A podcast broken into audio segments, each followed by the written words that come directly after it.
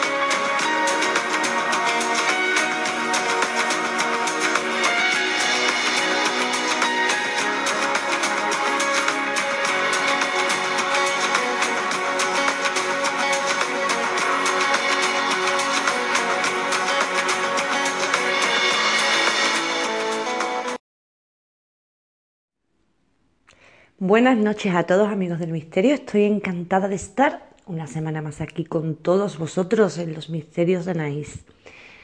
Estamos muy cerquita de, la, de la Navidad, de la Nochebuena, este fin de semana pues se juntarán la familia, los amigos y, y vendrá Papá Noel, pero nosotros este año no hemos querido hacer un programa especial de Navidad ¿Por qué? Primero porque estarán las redes plagadas de programas relacionados con ello. Segundo, hemos hecho en años anteriores programas especiales y información nueva no hay. Hablar de lo mismo pues eh, resulta un poco tedioso para nosotros y para vosotros escucharlo. Y tercero, pues porque no queremos fomentar el consumismo que hay en estas fechas. Recordaros que realmente la Navidad es una fecha que la Iglesia fijó en el calendario como la llegada de un Mesías.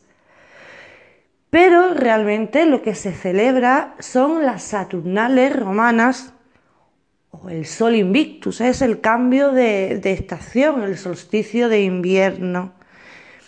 Y durante este tiempo se promueven muchas energías, se mueven muchas energías. Entonces a la iglesia pues le convenía en aquellos entonces, en aquellos momentos y hasta el día de hoy el engañarnos con, eh, el velo ese de, de, que el nacimiento del niño en un pesebre un día 25 de diciembre, cuando a día de hoy sabemos que eso realmente es prácticamente imposible más que nada pues por, la temperatura y por todo y, por cuentas y historiadores que afirman que eso no es así. Entonces, eh, esta semana tenemos un programa como todas las semanas. Interesante, con bastante contenido, con muy buenos invitados y con nuestros colaboradores como no, nuestros colaboradores semanales. No voy a entretenerme mucho en, el sumario del programa. En redes os he estado informando durante toda la semana de los pasos que íbamos a dar en el programa de esta noche. Os voy a decir simplemente que vamos a comenzar con Crónica Negra, que durante esta temporada, durante esta tercera temporada, aún no hemos tocado el tema. Y tenemos con nosotros esta noche, pues, al invitado que más veces ha acudido al programa a hacer crónicas negras con, con nosotros. Pero bueno, os dejo con, con la sintonía y rápidamente conectamos con el invitado de esta noche.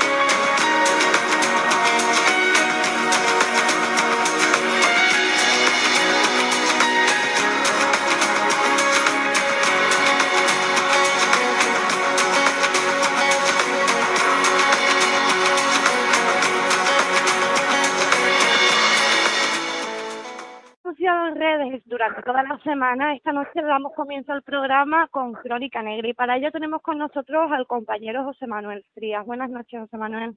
Hola, buenas noches, Anabel. Es un placer, como siempre.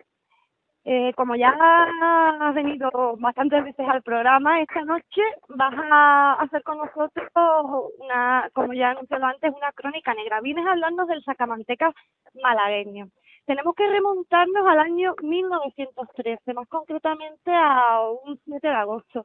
Ahí es donde comienza toda esta historia, ¿no, José Manuel?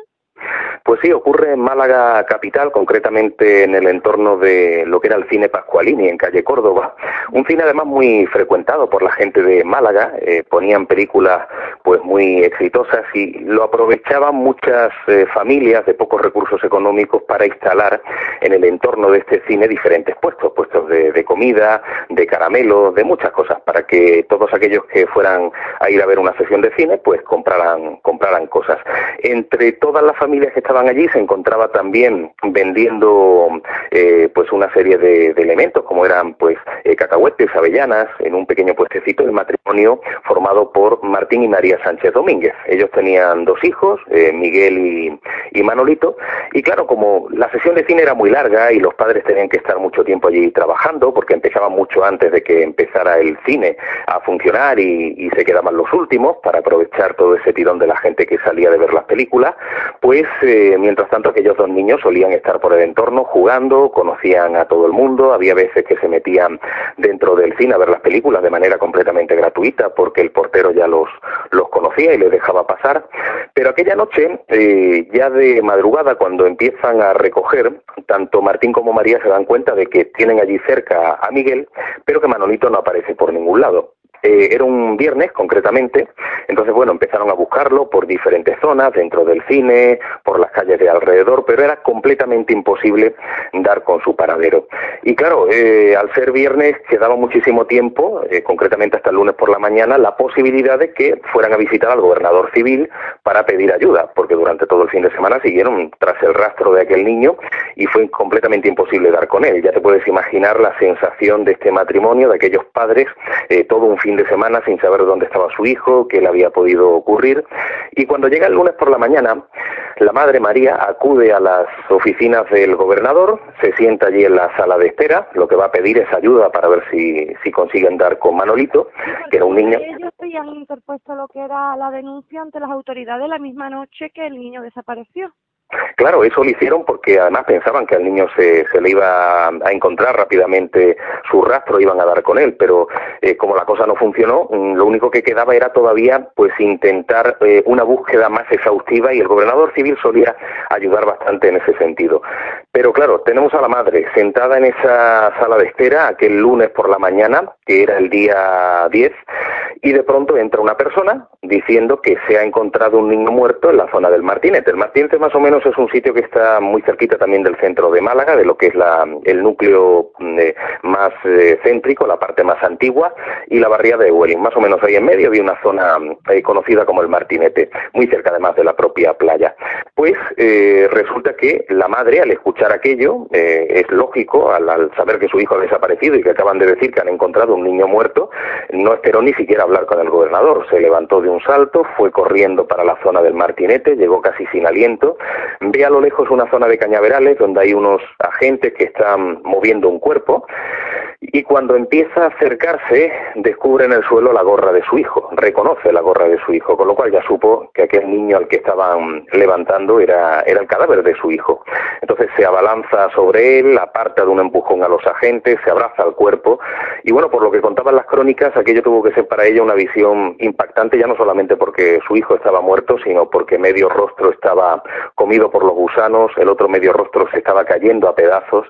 Y bueno, al final tuvieron obviamente que quitarle a ese niño de, en brazos, apartar a la mujer, intentar tranquilizarla, cosa que fue completamente imposible, pero ya por aquel entonces, en ese mismo momento, aquel mismo día 10, eh, existían dudas de si había sido un asesinato o si había sido un accidente, porque también eh, cabía la posibilidad de que algún carretero hubiera atropellado al niño, lo hubiera matado sin querer eh, y, bueno, por evitarse problemas lo hubiera arrojado a los cañaverales. Pero eh, esa idea quedó completamente descartada cuando dos días después se realizan o por lo menos se finalizan los que son los estudios forenses y se descubre que el niño tenía un corte en el cuello de 18 centímetros y medio que partía desde la nuca y terminaba en el lado derecho del cuello y que no tenía ni una sola gota de sangre dentro, con lo cual mmm, no había que ser muy inteligente para saber que aquello había sido no solamente ya un asesinato, sino que además el motivo de ese asesinato había sido extraerle la sangre a Manolito Sánchez.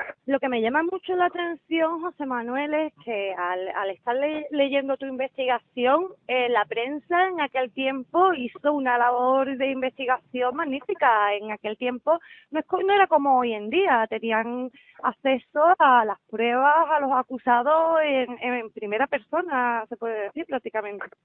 Bueno, ellos iban muy por, por delante de la propia policía, eso es cierto. De hecho, yo siempre eh, he quedado como completamente sorprendido cuando he analizado crónicas antiguas, no solo de este caso, sino de muchos otros, ¿no? Y por lo menos en Málaga, y entiendo que en el resto de, de la península sería así, los periodistas eran periodistas de raza, ¿no? Hoy estamos muy acostumbrados a, a estas agencias eh, que venden noticias y los periodistas copian y pegan, pero antes eran periodistas que se movían, que salían a la calle, todavía siguen existiendo casos maravillosos, ¿no? Pero me refiero que en aquella época iban a los lugares del crimen, a las escenas del crimen, interrogaban a la gente, cosa que hoy posiblemente estaría incluso prohibido, ¿no? Pero hacían interrogatorios, iban al, al lugar donde habían ocurrido los crímenes, tenían un contacto directo con la, con la policía, con los jueces. Entonces muchas veces la policía iba varios pasos por detrás de los propios periódicos. En los periódicos te enterabas de cosas de las que por, posiblemente no se hubiera enterado todavía un agente o un, o un juez, ¿no? O sea que en ese sentido, en este caso también de, del asesinato de Manolito Sánchez, eh, la, propia prensa era la que había estado mm, pues eh, prácticamente a pie de, del cañón durante toda la investigación. Yo creo que por eso precisamente en Málaga eh, han existido en el pasado, sobre todo a principios del siglo XX, tantísimos periódicos. Teníamos el que a mí más me gusta, que, que es el, bueno, existen varios, ¿no? Que, que me gustan, pero la Unión Mercantil sobre todo, estaba también la Unión Ilustrada, el Popular, el Avisador Malagueño, o sea, se vendían a diario siete u ocho tipos distintos de periódicos, pero es que la gente los compraba porque disfrutaba leyendo. No era simplemente una noticia, no era simplemente un dato, era la forma de expresarse tan intensa y toda la investigación que traía detrás. Y ese trabajo tan importante la gente lo, apreciaba y por eso se vendían tantísimos periódicos. Y en este caso, en el de, este tío mantequero, este sagamantecas malagueño, también la prensa fue la primera en enterarse prácticamente de todo. Eh, van al cine a, a ver si encuentran algún tipo de pista o algún testigo que haya visto al niño salir en compañía de alguien de, de allí. Y hay una persona que dice que lo ve salir solo eh, y dirigirse eh, en, el sentido donde estaban todos los puestos. Eh, no es extraño que nadie, habiendo habido un estreno ese día en el cine viera que al niño se lo llevan, no sé bueno, es que yo no sé si era más complicado ver algo así, un día de un estreno o un día en el que una película hubiera sido poco importante, porque también date cuenta que cuando se produce un estreno de este tipo, incluso hoy día, eh, se forma tal barullo de personas que es casi imposible ver, o sea, uno no está pendiente de lo que ocurre alrededor. Posiblemente si la película hubiera sido poco importante y hubiera habido cuatro personas por la calle, uno se hubiera dado cuenta. Pero en todo caso, eh, fíjate, por aquel entonces parece que eh, estaban ocurriendo en Málaga cosas que ya vaticinaban que iba a ocurrir algo así. Eh, por ejemplo, el propio Miguel, el hermano de Manolito Sánchez, en una ocasión fue también eh, acorralado por unos personajes que aparecieron en la penumbra y un señor con una varita, del que luego hablaremos si te apetece, pero eh, quiero decir que no creo que fuera un secuestro de agarrar al niño de un empujón y salir corriendo, sino de engatusar a aquella criatura, posiblemente mm, diciéndole que le iba a dar algo, caramelos o lo que fuera, y conseguir que se apartara lo suficiente como para luego ya sí poder secuestrarlo en toda regla. No, pero yo entiendo que fue algo como más eh, eh, una manera de, o de, no solamente de intentar engatusarlo, podía ser de asustarlo, porque aquel señor de la, de la varita que últimamente se veía mucho por Málaga, un tal Francisco Triviño, eh, solía asustar a los niños, los iba acorralando, iba corriendo detrás de ellos por las calles, era como una especie casi de juego aparentemente, pero en ese momento era cuando aparecían esos dos personajes oscuros, siniestros por detrás en la penumbra e intentaban llevarse a alguno de ellos. Lo que pasa es que hasta ese momento no lo habían, no lo habían conseguido. Yo entiendo que el modus operandi en el caso de Manolito fue posiblemente ese. O bien lo engatusaron engañándolo para que fuera de manera tranquila con, el asesino, con los asesinos, o posiblemente apareció este personaje en complot con, con, los criminales para intentar ir asustando con su varita a Manolito de manera que se fuera apartando poco a poco. Pero que no creo que fuera algo impactante que los demás lo vieran y mucho menos con tantísima gente por la calle eh, que uno pues eh, al final está más despistado que si hubiera poca gente. Eh, la forma que detienen a Francisco es bastante curiosa. Lo acusan de, de que alguien ha interpuesto una denuncia porque se ha llevado uno, unos higos sin pagar, ¿no? Sí, y, lo curioso es que cuando registran el sitio donde vivía este, este hombre, y esto es algo que, que yo no lo entiendo, ni tampoco lo entendía la prensa de aquel entonces, o sea, tenemos un personaje sospechoso, yo creo que él no, no tuvo nada que ver en el asesinato directo, pero que sí fue cómplice, ¿no? Era un, una especie de, de buscavida y por lo tanto si alguien eh, le hubiera ofrecido dinero para que acorralar a un niño, lo hubiera hecho y tal, ¿no?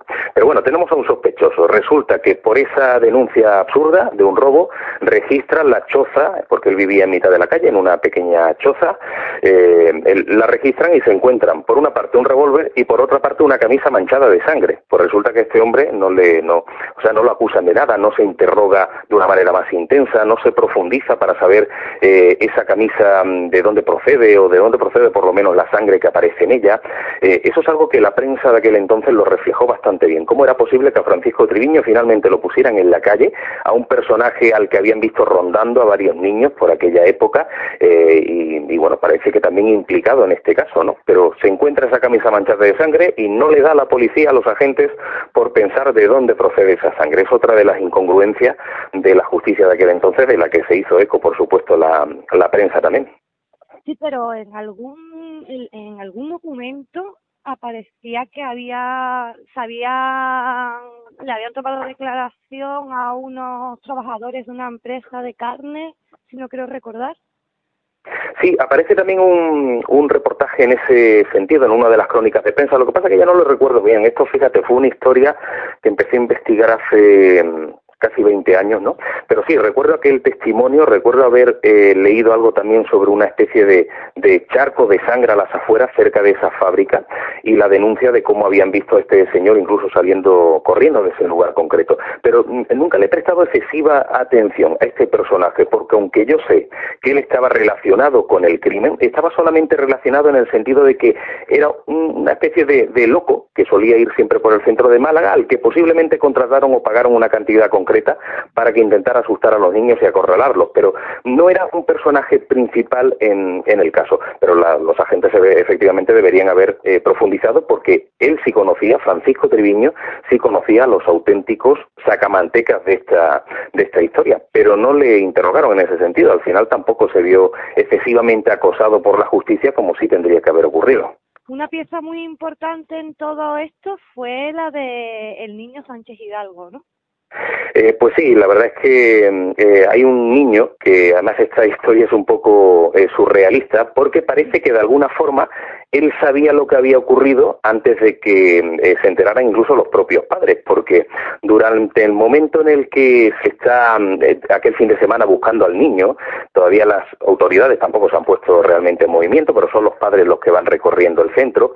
El padre se tropieza con este niño, con Sánchez Hidalgo, y el niño le dice pues, algo así como yo sé dónde está su hijo, lo que le ha pasado a su hijo, y de pronto sale corriendo y se pierde, ¿no? Entonces, claro, el padre, Martín, se queda muy extrañado porque dice, bueno, si yo no le he comentado a nadie que ha desaparecido mi hijo y lo único que estoy es buscándolo, este niño como me está diciendo que ya sabe lo que le ha ocurrido, ¿no? Bueno, aquel niño lo, lo detienen tiempo después, eh, lo interrogan, él se echa un poquito atrás diciendo que, que aquello era eh, simplemente como un juego, que lo había dicho como bromeando, pero era completamente imposible, o sea que el niño estaba enterado de todo.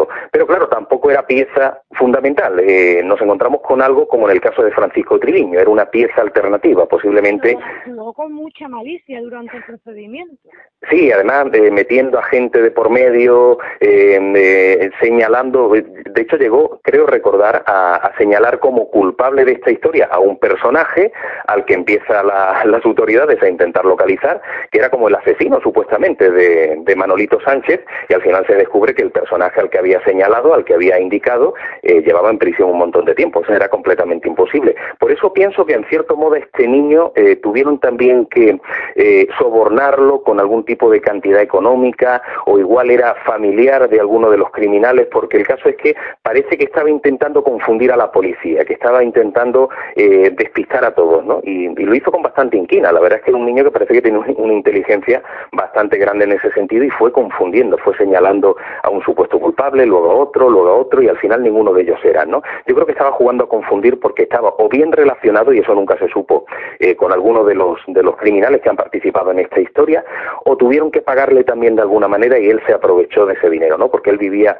con una familia pobre y, posiblemente se aprovechó en ese, en ese sentido. Pero era muy joven, creo que tenía 11 o 12 años, si no me equivoco, y, eh, pero muy inteligente, con una capacidad eh, casi merecedora de un premio Goya, porque eh, actuaba muy bien delante de la, de la policía y los confundió a todos durante muchísimo tiempo. Es que pasaron cosas bastante extrañas durante ese juicio, porque hasta incluso el sargento de la Guardia Civil eh, se, se, presenta a declarar que ha visto a un hombre en los días eh, del crimen vareando por allí, por el lugar, y cuando hacen la rueda de reconocimiento no, no reconocen a, realmente a Francisco. Sí, eso también fue curioso ese, ese pasaje, ¿no? Eh, y es raro porque no había otro personaje por el centro de Málaga con una vara asustando a, la gente ni los niños que no fuera Francisco Triviño. Y es curioso que pone esa denuncia y luego en esa rueda de reconocimiento no lo, no lo reconoce. Eh, da la impresión incluso de que se hubiera echado atrás el hombre en el último momento, de que alguien lo hubiera coaccionado. Eh, es que hay muchas cosas oscuras en este caso. De hecho, cuando avancemos un poco más en la historia, nos vamos a encontrar que la propia justicia, posiblemente, según todo lo que pensaba la prensa de la época y los periodistas de la época, la propia justicia y los propios jueces manipularon esta historia con tal de no sacar a la luz determinados nombres y determinados apellidos. O sea, aquí todo huele mal y todo es oscuro desde el principio. Bueno, José Manuel, y pasa un año, ¿no? Y al año, eh, en, un, en un bar, hay dos personas tomando y pasa el niño de la, de la dueña del bar, si no ando equivocada pasa el niño por delante y uno de los que está sentado dice que hay que ver que se parece ese niño a Manolito, el que había muerto el año anterior. Y la señora pues presenta lo que es denuncia y son detenidos, ¿no?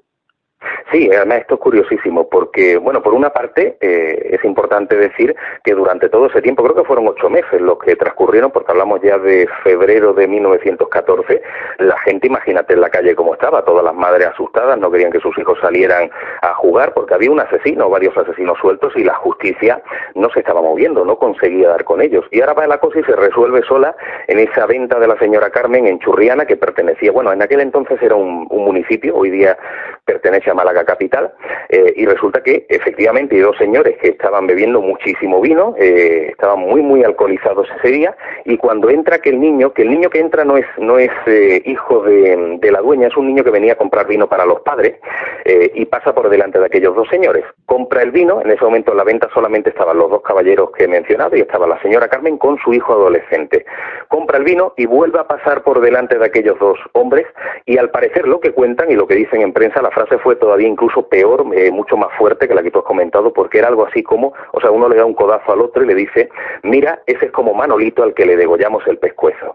Entonces el niño se va, eh, y la señora Carmen, que ha escuchado aquello, se queda completamente horrorizada porque ella sabe de, que, de quién están hablando, ¿no? El único Manolito que ha aparecido degollado en Málaga fue una historia, imagínate, de, de importante. Entonces, a su hijo adolescente le dice discretamente que salga a buscar al teniente Teobaldo Guzmán, de la Guardia Civil, que estaba por aquel entorno. El chaval eh, localiza al teniente, que viene con sus hombres, detienen a aquellos dos personajes, estamos hablando de los auténticos sacamantecas malagueños. Eh, José González Tobar, conocido como el Moreno, y Francisco Villalba España, conocido como el Trapero. Y había un tercer personaje también, eh, de apellido Telles, pero que al parecer estaba, tenía tantos remordimientos por lo que había hecho, por el crimen que había cometido, que se arrojó a las vías del tren y fue completamente destrozado por la maquinaria. Pero bueno, la Guardia Civil detiene a estos dos personajes y ellos empiezan reconociéndolo todo, sobre todo el cabecilla, José González Tobar, que aquí sería el auténtico tío mantequero, el personaje detrás del mito, y, y él reconoce que habían secuestrado al niño, que lo habían degollado, que habían sacado su sangre y que en ese momento había llegado la persona que los había contratado, porque ellos son simplemente la mano de obra. Hay un, eh, en esta historia hay un autor intelectual, un asesino intelectual. Eh, este personaje, eh, conocido, importante, llega en su carruaje esa noche al sitio donde han matado al niño, se baja del carruaje, paga el dinero que tiene que pagar y que han acordado y le dan una jarra con esa sangre recién extraída del niño y se la bebe. Pues todo esto tiene que ver además con una especie de tradición que existía en el pasado que decía que si bebías sangre recién extraída de un niño sano al que hubieras asesinado, eso te podía eh, curar enfermedades que eran sinónimo de muerte, como la tuberculosis. Esto además procede de la propia prehistoria. Ya cuando el hombre de la prehistoria eh, era atacado por un animal o por un enemigo, se daba cuenta de que según manaba sangre del cuerpo, según perdía sangre, perdía vida. Con lo cual, si pierdes sangre y pierdes vida, si consumes sangre, consumes vida.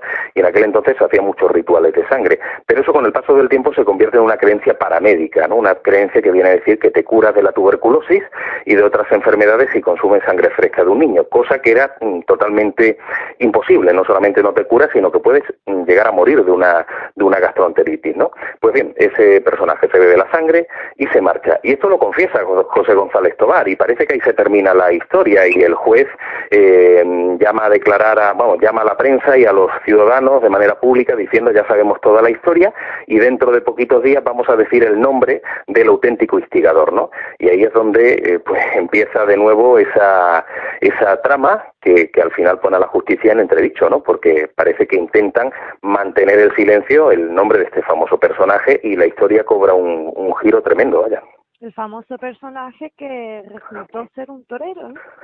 Pues eso es lo que decía la prensa de la época. Todos estaban completamente convencidos de que era Rafael María Gómez Bradley, de que era un hombre eh, pues muy popular, muy muy adinerado, pero que había contraído la tuberculosis casualmente por aquella época, ¿no? De hecho, fíjate, cuando se produce el juicio, él ya estaba muerto. Eh, según creían todos, en el momento en el que él consume la sangre, posiblemente muere de una de una gastroenteritis o quizás muere de eh, simplemente la, tuberculosis. Pero durante el juicio no ya había fallecido. Entonces, posiblemente por eso el juez eh, Gómez Bellido y sus hombres decidieron eh, pasar la mano, intentar que, ya que el hombre había muerto, pues no sacar su nombre a la luz y su apellido a la luz, porque era una persona muy respetada y muy querida, mantenerlo todo en silencio. Yo creo que era una forma de decir, bueno, si tenemos a los asesinos físicos en la cárcel y el asesino intelectual muerto, ¿para qué vamos a, manchar el, apellido de esta importante familia? ¿Cómo lo hicieron? Fue de una manera muy inteligente, porque coaccionan a José González Tobar, posiblemente conmutándole una pena de muerte por una cadena perpetua. Eh, lo coaccionan diciéndole que tiene que salir a declarar y hacer una versión completamente distinta, dar un pasito atrás, ¿no? Entonces en ese momento se produce una situación surrealista. Se llama la prensa, se llama a los ciudadanos, todo el mundo allí en la sala de, del juez eh, y suben al estrado a José González Tobar, que sube mm, completamente demacrado, temblando, como si estuviera eh, recitando de memoria algo que le hubieran dicho, ¿no? Y, efectivamente se retracta de lo que ha dicho. Dice que él ha cometido el crimen, pero que nadie le ha pagado por él, eh, que lo ha cometido por un abuso sexual, que el niño no tenía sangre porque lo habían degollado en una, en una playa y que luego lo habían trasladado a los cañaverales. Pues bien, el juez da por hecho todo eso, cierra el juicio y no se da cuenta de que los periodistas no son tontos, que los periodistas saben que en el informe forense eh, no aparecía ni un solo grano de arena en el cuerpo del niño, como eh, había sido degollado. A lo mejor de abusos sexuales, ¿no? Hombre, claro, es que tú... Algún rastro se buscaría en, en el momento de la autopsia. Efectivamente, y no aparecía rastro de abuso, pero esta parte, si tú vas a abusar de un niño, no le haces un corte de 18 centímetros y medio en el cuello, tú abusas y punto, ¿no? Pero claro, es que eso no se entendía, por qué em, eh, se iba a cometer un abuso eh, y se había luego degollado a ese niño y no había rastro de arena y, bueno, eh, aquello no cuadraba para nada. Pero el juez lo dio por bueno, o sea, se entiende y así lo entendió la prensa de la época y la gente de la época, que aquí lo que se pretendía era simplemente mantener en silencio el nombre del auténtico instigador, ¿no? Y por eso quedado hoy un poco la historia en el aire. Y yo creo que precisamente el hecho de que haya sido una historia tan oscura, con tanta manipulación, ha provocado que con el paso del tiempo se haya deformado en la memoria de la gente, se ha olvidado la historia real y se ha quedado el mito del tío Mantequero. A mí de pequeño eh, eh, me asustaban con, con el tío Mantequero. Cuando me portaba mal, que era la mayor parte de las veces, pues mis padres solían decirme, oye, si te portas mal va a venir el tío Mantequero esta noche. Si, Claro, era como una especie de hombre del saco, pero eh, malagueño, ¿no? Puramente malagueño. Pero eh, el saco te mete en el saco, pero el mantequero no vea. Claro, este te corta el cuello directamente, ¿no? Pero fíjate, yo conocía la, el mito del tío mantequero y mis padres, pero no sabían que había un personaje detrás que era auténtico, que era el rostro de José González Tobar, ¿no? Con toda la historia de Villalba España y de, eh, este famoso torero, ¿no? De Rafael María Gómez Bradley. Pero precisamente toda esa ocultación que hubo en su momento eh, provocó que se hubiera quedado el mito, pero se hubiera olvidado la realidad, ¿no? Por eso precisamente con esta investigación que realicé quise sacar a la luz el auténtico nombre y el auténtico rostro de aquel personaje que había sido mi pesadilla durante mucho tiempo. Y ha pasado algo parecido con el hombre del saco, ¿no? A los niños también se les asusta con el hombre del saco y muy pocos eh, saben que detrás de ese hombre del saco está el famoso Francisco Leona, ¿no? De, de Gádora en Almería, este hombre que también secuestró un niño, lo metió en un saco, eh, le hizo luego una punción en la axila para sacarle la sangre y dársela a un campesino que estaba enfermo de tuberculosis, aquel famoso campesino que cuando Leona lo puso entre la espada y la pared diciéndole que el acto que iba a cometer está, iba contra Dios y él dijo aquella famosa frase de qué coño, mi vida es antes que Dios, ¿no? No, no solemos olvidar muy rápidamente la historia y nos quedamos siempre con, con el mito, ¿no? Esa crónica también fue un caso muy enrevesado. también, sí, sí. Implicada, muchas contradicciones.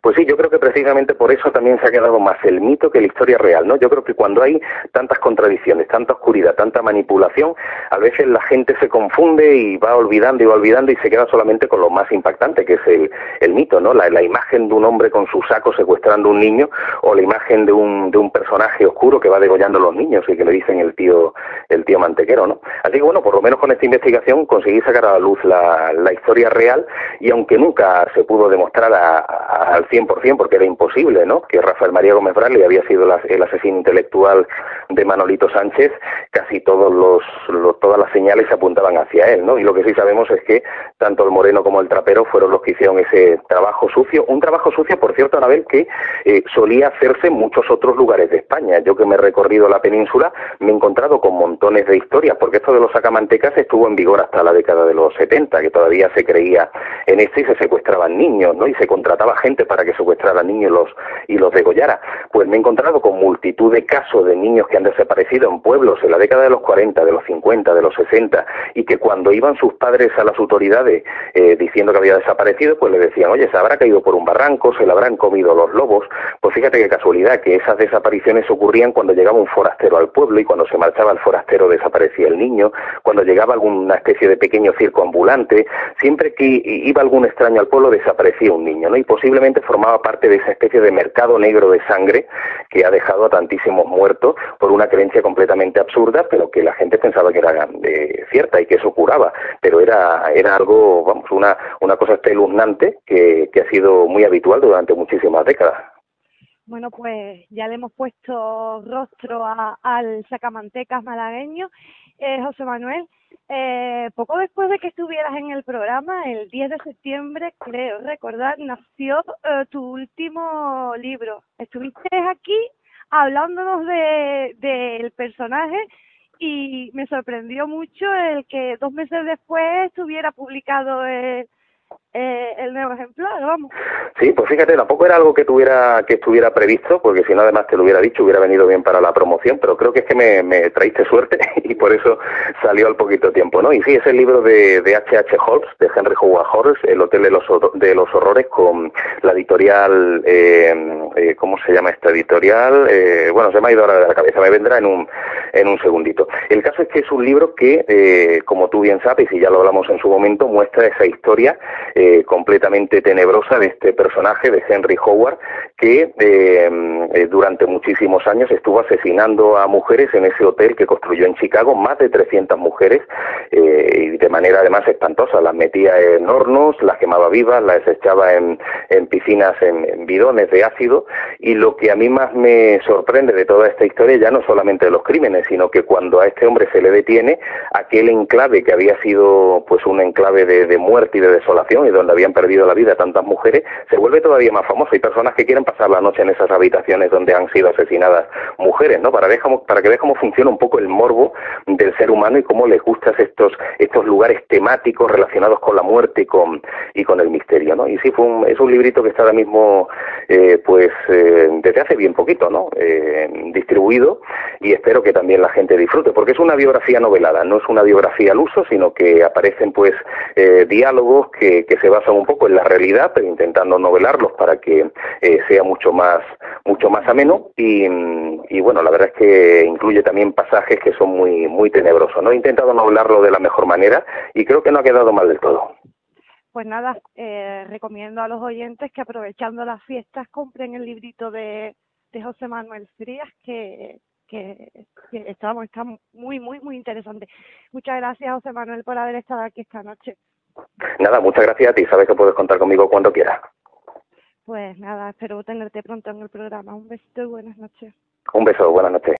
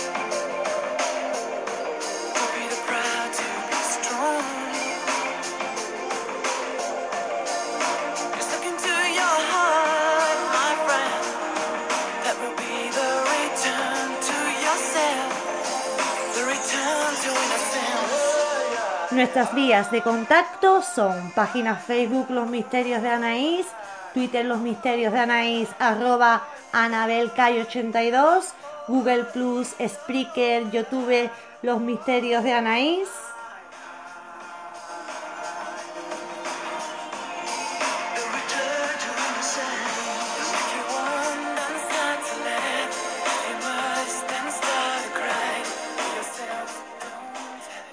Además, siempre podéis encontrarme en mi blog anareyesitewordpress.com.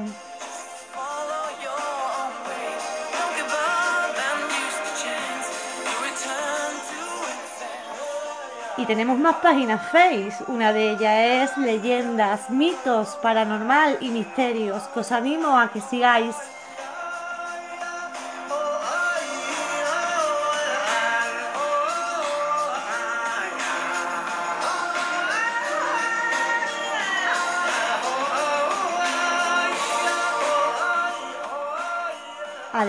Tenemos muchos grupos. Tenemos Conspiraciones 3.0, Los Misterios de Anaís en mayúsculas, que es más grande. Los Misterios de Anaís en minúscula, que es más pequeño. Tenemos Despertar Conciencia. Tenemos Expedientes Misterios. Tenemos leyendas, misterios y leyendas del mundo. Leyendas y misterios del mundo. ¿Os parece poco?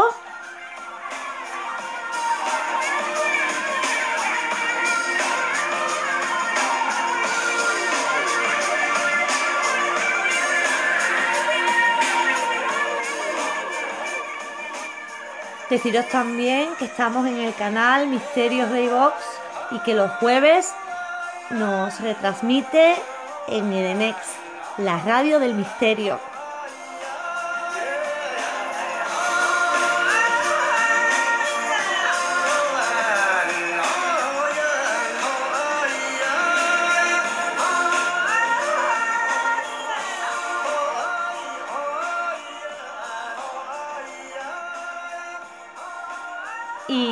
Jueves me podéis escuchar en mi sección de leyendas históricas en el programa Ciencia y Más Allá de Radio Cantillana en el 107.7.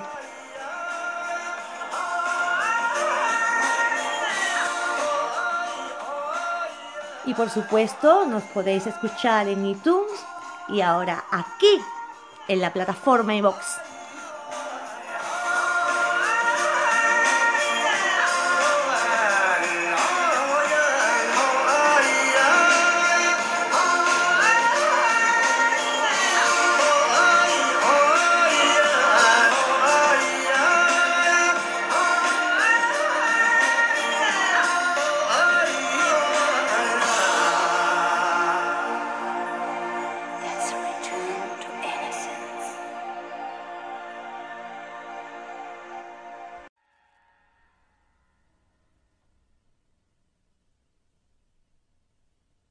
Esto es el constructor. Es nuestro programa de carga. Cargamos lo que sea, desde ropa hasta instrumentos, armas, entrenamientos simulados, cualquier cosa que necesitemos. ¿Ahora estamos dentro de un programa informático? ¿Es tan difícil de creer? Tu ropa es distinta y los enchufes de tu cuerpo han desaparecido. Vuelves a tener pelo, tu aspecto actual es lo que llamamos una autoimagen residual. Es la proyección mental de tu yo digital. Entonces, ¿esto no es real? ¿Qué es real? ¿De qué modo definirías real?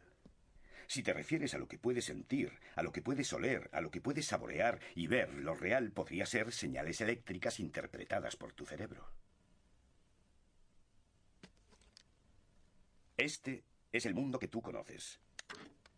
El mundo tal y como era a finales del siglo XX. Ahora solo existe como parte de una simulación interactiva neural que llamamos Matrix. Has estado viviendo en un mundo imaginario, Neo. Este es el mundo como es hoy en día.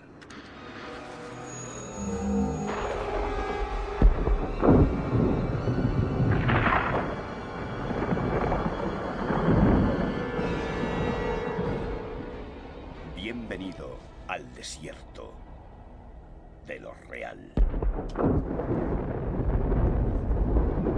Solo tenemos algunos fragmentos de información, pero lo que sabemos seguro es que en un momento determinado, a principios del siglo XXI, toda la humanidad estaba unida en su entusiasmo. Nos maravillábamos de nuestro atrevimiento al dar origen a la IA. IA. O sea, la inteligencia artificial.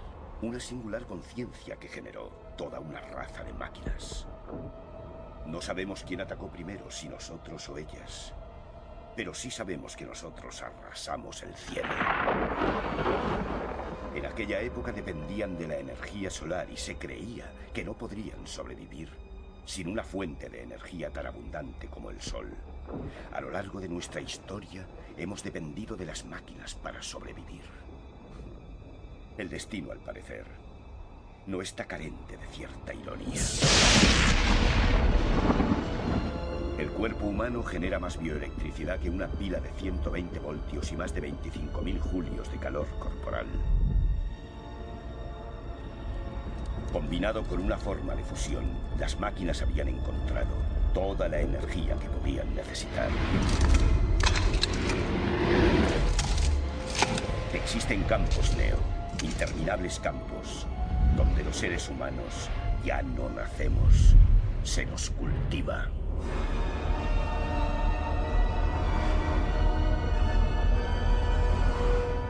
Durante mucho tiempo me negué a creerlo. Y entonces vi los campos con mis propios ojos. Vi cómo licuaban a los muertos para administrárselos por vía intravenosa a los vivos. Y estando allí, contemplando su pura y horripilante precisión, me di cuenta de lo obvia que era la verdad. ¿Qué es Matrix? Control. Matrix es un mundo imaginario generado por ordenador. Construido para mantenernos bajo control y convertir al ser humano en esto. No. No, no me lo creo. No es posible. No te dije que sería fácil, Neo. Te dije que sería la verdad. Basta. Déjame salir. Déjame salir. Quiero irme.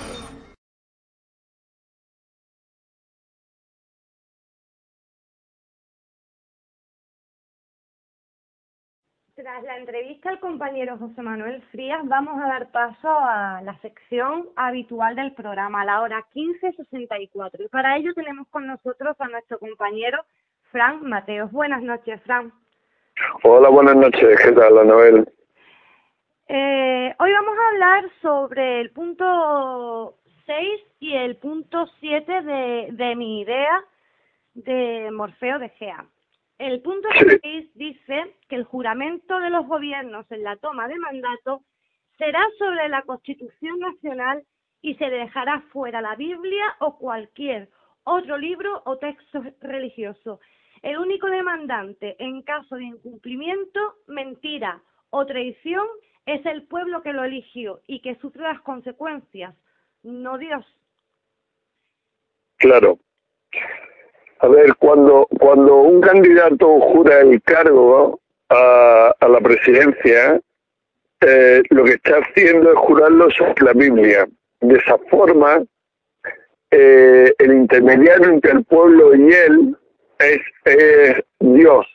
Y es el único que puede que puede juzgarle es sobre sobre el que o sea bajo el que él tiene la responsabilidad. Digamos que eh, el juramento, por si la gente no lo conoce, dice, juro por Dios, la patria y los santos evangelios desempeñar con lealtad y patriotismo el cargo de presidente de la nación y observar y hacer observar en lo que de mí dependa la constitución de la nación nacional. si así no lo hiciere, que Dios y la patria me lo demanden. En este caso, eh, lo que hacen es escudarse en eso. Entonces, nosotros tenemos que tener bien claro, para empezar, lo que siempre estamos diciendo, ¿no? Que realmente aunque nosotros acudamos unas elecciones y aunque nosotros elijamos un candidato, realmente ese candidato ya está elegido por antemano. Está elegido por el gobierno secreto que es el que realmente maneja todo. Es lo y que encima decías tú el otro día, que no sepa, nos venden el que los poderes están separados, pero hasta en el mismo juramento los están uniendo al poder político y al poder religioso. Claro, claro. Cuando realmente si es político, el único responsable tiene que, o sea, el presidente tiene que ser responsable ante la Constitución. Y la Constitución debería de ser un documento, como ya dijimos en el primero, de los, de los puntos de mi idea, debería ser un documento consensuado con el pueblo realmente y creado junto al pueblo y que represente realmente al pueblo, pero como seres humanos, con H mayúscula, no al pueblo como ciudadanos, que ya sabemos lo que significa. Letras mayúsculas, esclavos, muertos vivientes, eso es lo que significa. También puede hablar otras puede haber otras variables del protocolo donde se le pregunta lo anterior y el que asume el cargo responde, sí juro, esa es otra variable. Luego de esto, el que le toma juramento es el que le dice, si así no lo hiciera, que Dios y la patria o lo demande. Esta ceremonia de toma de mando tiene un significado oculto que es por el cual se lleva a cabo con este protocolo y no con otro. Fuera un rito de iniciación o algo así de alguna sociedad. Exactamente. Ten en cuenta que detrás del gobierno generalmente está la masonería. De hecho, los últimos presidentes del gobierno todos han sido masones, yo creo que todos, realmente, exceptuando Felipe González, que era, era gente de la CIA, eh, el resto de los que han entrado eh, eran masones y la masonería siempre ha tenido y tiene mucho poder en España. Entonces, el, el auténtico mm, significado es el de darle el poder de ingerir o imputar las decisiones de gobierno al pueblo, patria, o a la iglesia, Dios, pero que ellos nunca sean responsables de su acto. Pero como la ignorancia es hija de la inconsciencia, nadie del pueblo va a influir o imputar sus acciones lo estamos viendo todos los días. Tenemos corrupción, corrupción, corrupción y aquí nadie levanta la mano. La gente espera que la justicia sea la que mueva la ficha, pero la justicia está tan corrupta como los propios políticos, con lo cual... Cuando, por ejemplo, sale alguna noticia de corrupción eh, en la televisión, eh, los ciudadanos, nosotros como ciudadanos, ¿no tendríamos que tener derecho a poder presentar una denuncia ante la policía o ante el juzgado o ante donde hiciera falta contra el presidente que nos está fallando? A ver, como ciudadanos no tenemos ningún derecho. Por eso, por eso eh, eh, el tener que estar pidiendo licencias para todo. No tenemos ningún derecho. Lo que tenemos son privilegios. Pero hoy he visto una noticia en Facebook que el gobierno, el Estado, había pedido a, a Facebook aquí en España eh, que le pasaran la, lo que eran los datos, la información de dos mil y pico de cuentas. Facebook solamente le había dado, eh, no sé si era el 65% de la de, de, las cuentas de la, de, de, la información de las cuentas. Vamos, le da la cuenta para que eh, el gobierno haga un seguimiento. ¿Y sabes por qué? Por hablar en contra del holocausto o cosas similares. Bueno, pues vamos a estar mucho metidos ahí, la verdad. Y, cada vez más. han publicado una lista de los últimos años, cómo ha ido creciendo el interés del gobierno en solicitar a Facebook eh, eh, el, el, el control de cuentas, ¿sabes? Sí. En mi libro como que lo puedes ver. La gente tiene que tener claro que en España negar el holocausto está penado. Ahí es donde donde está nuestra libertad de expresión. Por mucho que por mucho que nos digan en España y en casi todos los países del mundo está penado negar el holocausto. Y yo me pregunto eh, va va a ser eh, va mm, nos van a meter en la cárcel hasta por pensar. Sí. Pensar en falta vamos a estar presos. Es que ten en cuenta lo siguiente vale que es lo que la gente no llega a comprender como seres humanos no pueden tocarnos, no pueden hacer nada contra nosotros. Como hombre de paja pueden hacer lo que les dé la gana con nosotros, porque nosotros somos sus esclavos, literalmente. Entonces, ¿dónde está la clave? La clave está en no reconocerte como el hombre de paja. Ahí es donde está el engaño. En el momento que tú te reconoces como el hombre de paja, ya has caído. Haces un contrato y ya vas a tener que pagar o generalmente eso, porque comercio vas a tener que pagar. ¿Vale? Entonces, la clave está en nunca reconocerse como el hombre de paja. Para eso, por ejemplo, está el tema de la REN, porque la REN te saca de todo eso. Pero tener la REN y seguir eh, acreditándote como el hombre de paja tampoco sirve. O sea, si tienes la REN, acredítate como REN si no, no la tengas o, no la uses, no la saques. Pero te, atenta a las consecuencias, que es que en el momento de que a ti te pidan el DNI, automáticamente tú te estás identificando con el hombre de paja. ¿Qué ocurre? El hombre de paja es un ser muerto. Un muerto no tiene derecho a nada. Un muerto no puede solicitar nada, no puede hacer nada sin el permiso. Y ahí es donde viene la historia. Porque cuando un muerto actúa, automáticamente es un licencioso. Está haciendo algo que es ilícito. Y para poder hacer ese algo que es ilícito, te tienen que dar un permiso. Y esa es la licencia. La licencia que necesitamos para conducir, para ser cazadores, los que lo sean, para, para todo prácticamente todo en el mundo se mueve con licencia. ¿Pero por qué? Pues porque somos muertos vivientes. Como hombre de paja, no tenemos derecho a nada, solo tenemos privilegio. Entonces, como hombre de paja no podemos hacer nada en contra del gobierno. El gobierno es el que manda. Como seres humanos podemos hacer todo lo que queramos en contra del gobierno. ¿Cómo se hace eso?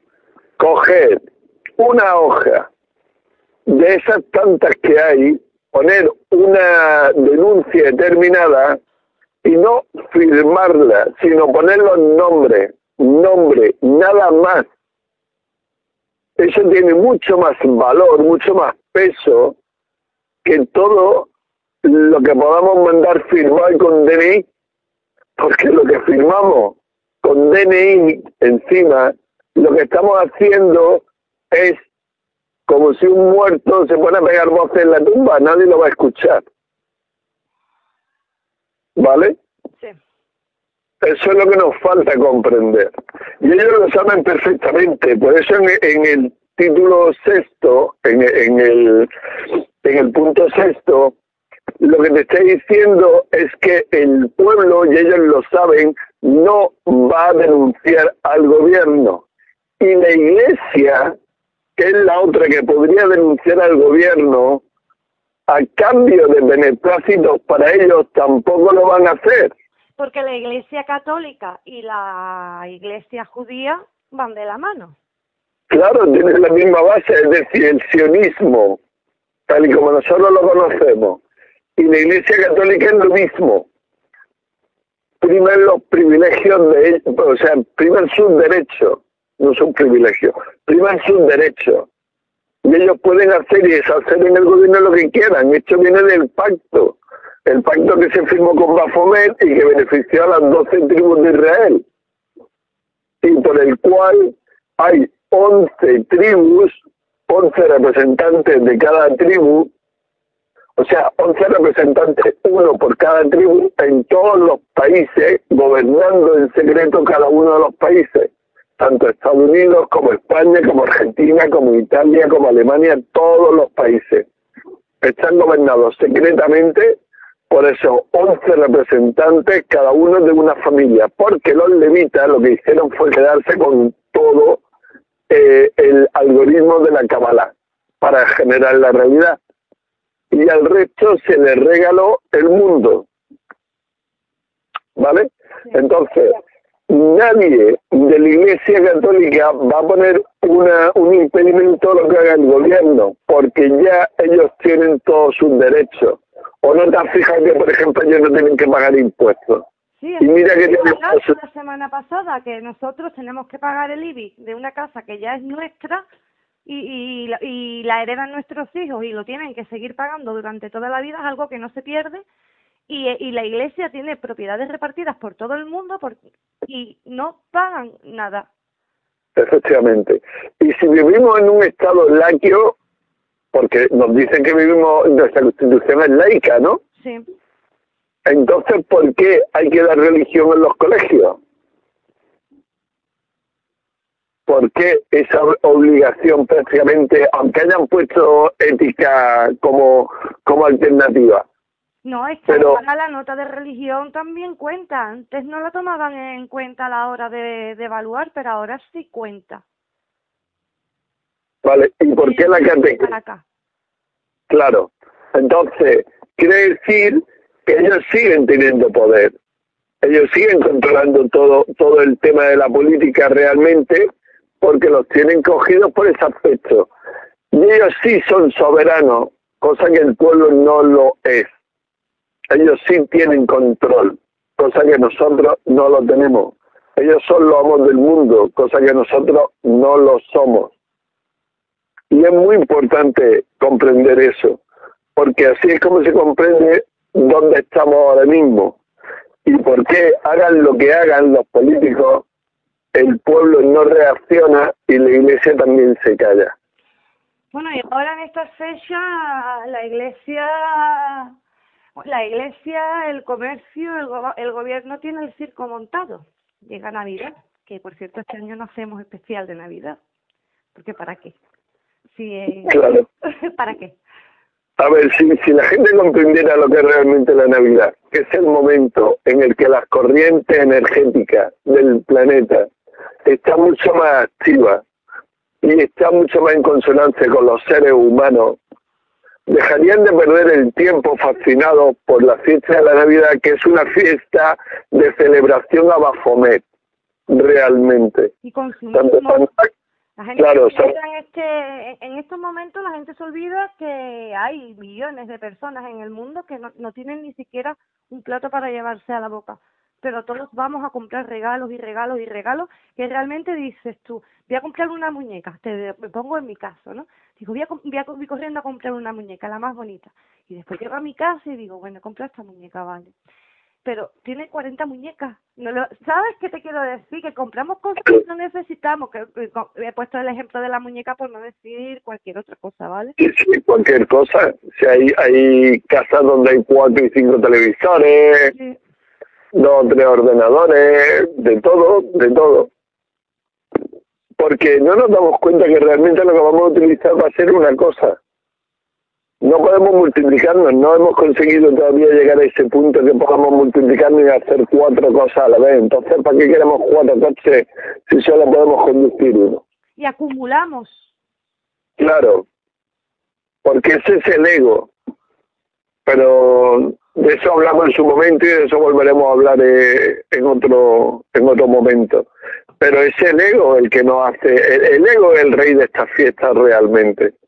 Yo quería, Porque- aprovechar, yo quería aprovechar un momentito, hacer un inciso en el programa, para que ahora que estamos aquí en la parte para los despiertos o en la parte para que despertemos todos un poquito, me incluyo yo en el saco, eh, recordemos a todas las familias que han pasado por el programa que estas navidades no van a poder pasar estas fechas con sus hijos, ni sus hijos con ellas y, y que no es porque hayan hecho nada malo, no, es simplemente porque a la administración, al gobierno se le ha presentado ahí un negocio y, y ha tirado de, de, esos niños, de esos niños y de otros miles que eh, no han pasado por el programa, pero hay miles y miles de casos como ellos. Quiero que en estas navidades al menos, al menos os dediquéis un minutito, un minutito a pensar en esos niños. A ver si entre todos podemos hacer algo a primeros de año, empezamos el año con buen pie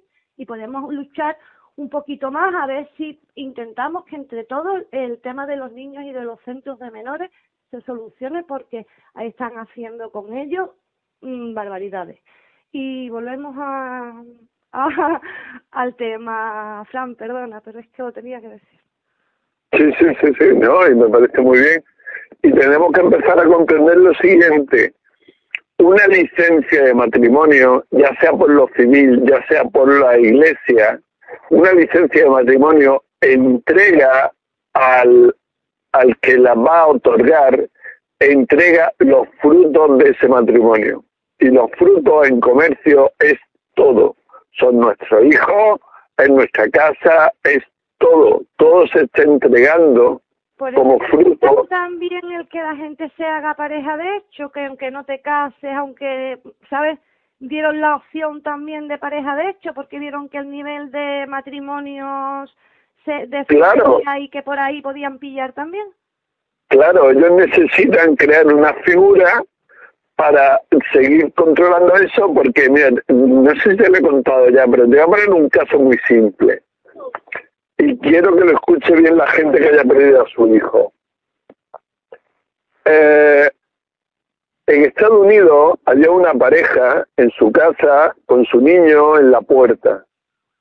Y unos vecinos, cuando vieron que el niño todos los días, en, época escolar, estaba en la calle jugando y no estaba en el colegio, pues lo denunciaron. Entonces fueron los asuntos sociales a la casa a atender la denuncia y a decirle que porque el niño no estaba en la escuela. Ese hombre le dijo que su hijo no estaba en la escuela porque ellos no lo habían escolarizado y que su hijo es su hijo y que ellos no tenían por qué meterse en esa historia. Los asuntos sociales se pusieron gallitos y dijeron que se iban a llevar al hijo. Y la respuesta de este hombre fue muy simple. Yo no me he casado. Mi hijo no ha venido después de una licencia de matrimonio mi hijo me pertenece a mí. Y los de asuntos sociales se tuvieron que ir porque no podían hacer nada contra ese niño. Eso es lo que tenemos que entender. Sí, que cuando te casas cuando te casas estás entregando a tu hijo. Lo estás entregando realmente todo, porque tú entregas tus propiedades, entregas todo realmente, porque después son ellos los que rehacen los repartos como a ellos les interesan y todo. Claro, entonces eh, eh, el hecho siguiente, que es el momento en el que el niño nace, o es el momento en el que nos compramos la casa, o es el momento en el que nos compramos el coche, lo único que estamos haciendo cuando lo registramos es rubricar ese hecho primero que fue que ya entregamos nuestros frutos a ellos. Pero cuando... fueran bienes en una sociedad, el matrimonio ya es una sociedad limitada que se... Claro. Y todo lo, todo lo que se genera a partir del matrimonio, ellos ya son eh, los que después pues hacen el reparto y lo mismo que te quitan al niño cuando te divorcias hacen los repartos como a ellos también le dan la gana muchas veces claro, pero, equitativos Exactamente, pero piensa lo siguiente. La Iglesia Católica es la que no te va a dejar nunca divorciarte a no ser que pagues dinero. Sí, y una burrada. Y una burrada de dinero. Por eso solo los ricos pueden separarse de esa forma. Y da igual el motivo que pongan. Y ahí da lo mismo. Ellos ya han cogido su dinero, sus notas promisorias, y lo demás ya le da igual. Pero, ¿por qué no puedes separarte a los ojos de la Iglesia Católica. Pues no te puedes separar a los ojos de la Iglesia Católica porque ellos son los que tienen el control de los frutos de tu matrimonio. Y en el momento de que tú te separaras de tu pareja a los ojos de la Iglesia Católica, ellos perderían ese control y no lo van a permitir.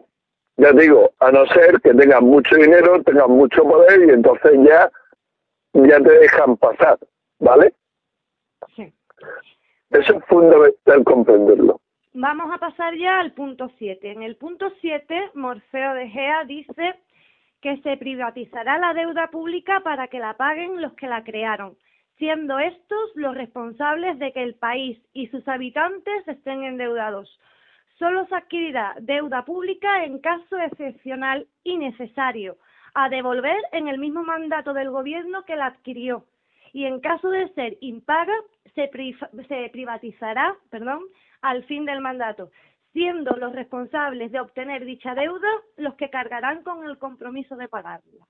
O sea, señor Rajoy, si esto se aplicara... señor Rajoy, señor Felipe González, señor José María Aznar, señor Zapatero, todos los presidentes del gobierno actual tendrían una deuda impresionante con el país. ¿Vale? Todos los representantes y, presidentes de gobierno deberían de estar en la cárcel por traición e incumplimiento de contrato con el pueblo. Con todas sus posesiones embargadas. Con todas sus posesiones embargadas y, y, y con un bueno, una cantidad, imagínate, eh, Zapatero la deuda que dejó en el pueblo, pero ya no nos vamos a ir solamente a los presidentes de gobierno. Vámonos a alcaldes, vámonos a presidentes de diputaciones, vámonos a presidentes de regiones, vámonos a, a todo, absolutamente todo, ¿vale? Vamos, que tendríamos que empezar a construir macroprisiones. Exactamente, porque, porque para colmo tenemos un montón de políticos que no están haciendo absolutamente nada. Por ejemplo, ¿tú sabes por qué realmente se hacen las comisiones? Las comisiones estas de las que nos hablan, se ha formado una comisión para investigar no sé qué, se ha formado una comisión para otra historia. ¿Tú sabes por qué se hacen esas comisiones? No, cuéntame porque realmente de ahí de donde sacan dinero, notas promisorias, los políticos, aparte de su sueldo y todo eso. Cada vez que los meten en una comisión de esa, a esa comisión se le entrega un capital, un dinero, unas notas promisorias, y esas notas promisorias se las reparten entre los que forman parte de la comisión. Y te puedo asegurar que son cantidades grandes, muy grandes de dinero, y eso no está controlado por ningún lado. ¿vale? Y además tú aquí una caja, vamos, un reloj con una caja de palillos. Claro, claro. Aquí, aquí la política no es política, es política y se hace por dinero, para el dinero y por para y con dinero, realmente. Pero para el dinero y por el dinero, pero para el dinero para ellos, porque al pueblo lo tienen exprimido. Claro, por supuesto. Por supuesto. Porque ya no hay, ya se puede decir que la clase media se está perdiendo. Ahora hay ricos y pobres. Claro, esa, esa es la intención que tienen ellos, que solo haya ricos y pobres. Porque así los pobres, mira, otra cosa que están hablando ya y cada vez más insistentemente es la renta vitalicia. La renta vitalicia es otro, otra esclavitud más. Y te voy a explicar por qué. Porque a ti te van a dar un dinero, unas notas promisorias que van a ser el mínimo indispensable para poder subsistir. Te van a decir que el que te va a contratar va a ser el gobierno, con lo cual vas a tener que estar a disposición del gobierno todos los días del año cuando al gobierno le dé la gana. Y para colmo, ese, ese dinero o esas notas promisorias van a salir de tu bono. Es decir, tú tienes... No están dando nada, lo que nos están dando es nuestro. Pero encima te van a dar una miseria. Encima te van a dar una miseria, porque tú tienes un valor de bono de billones de euros y te van a dar una migaja y encima vas a tener que estar agradecido toda tu puñetera vida a ellos. Mira, o sea, es una esclavitud consentida ya del todo. El otro día estuvimos hablando de las notas promisorias, ¿no? Sí. Y tú sabes, te pones a hablar con una persona, con otra persona, con otra persona, y me comentó una mujer que hay que ver qué de papel había que llevar para que le ayudaran a pagar un recibo de, de la luz. me estuvo comentando que si no se quede vida laboral, que si no se quede un papel de, de un lado, un papel de otro, un papel de otro, un papel de otro. Y empecé a pensar y digo, notas promisorias, notas promisorias, notas promisorias. Digo, le hacen da tanta cantidad de vueltas porque para que le paguen el recibo tienen que sacar dinero del bono, ¿sabes? Y ganar, ¿sabes qué quiero decir? Yo ya Ahí está. me empiezo, me empiezan a hablar y ya yo empiezo a ver notas promisorias por todas partes. Claro. Pues imagínate las multas que no son más que más notas promisorias. Cada, cada contrato que te hacen en la carretera, la Guardia Civil, la Corporación Guardia Civil, cada contrato que te hacen en la carretera es un beneficio en notas promisorias que van a tener ellos para su empresa. ¿Vale?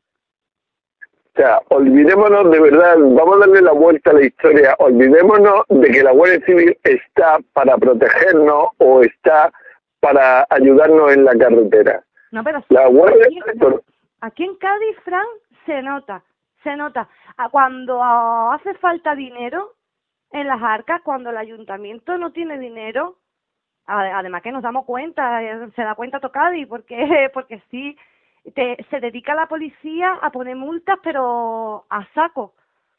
Te lo Claro. ponen en cualquier lado y por cualquier cosita toma plan multa. Y te lo dices tú cuando ya van a llegar a alguna fiesta, alguna cosa así, ¿sabes?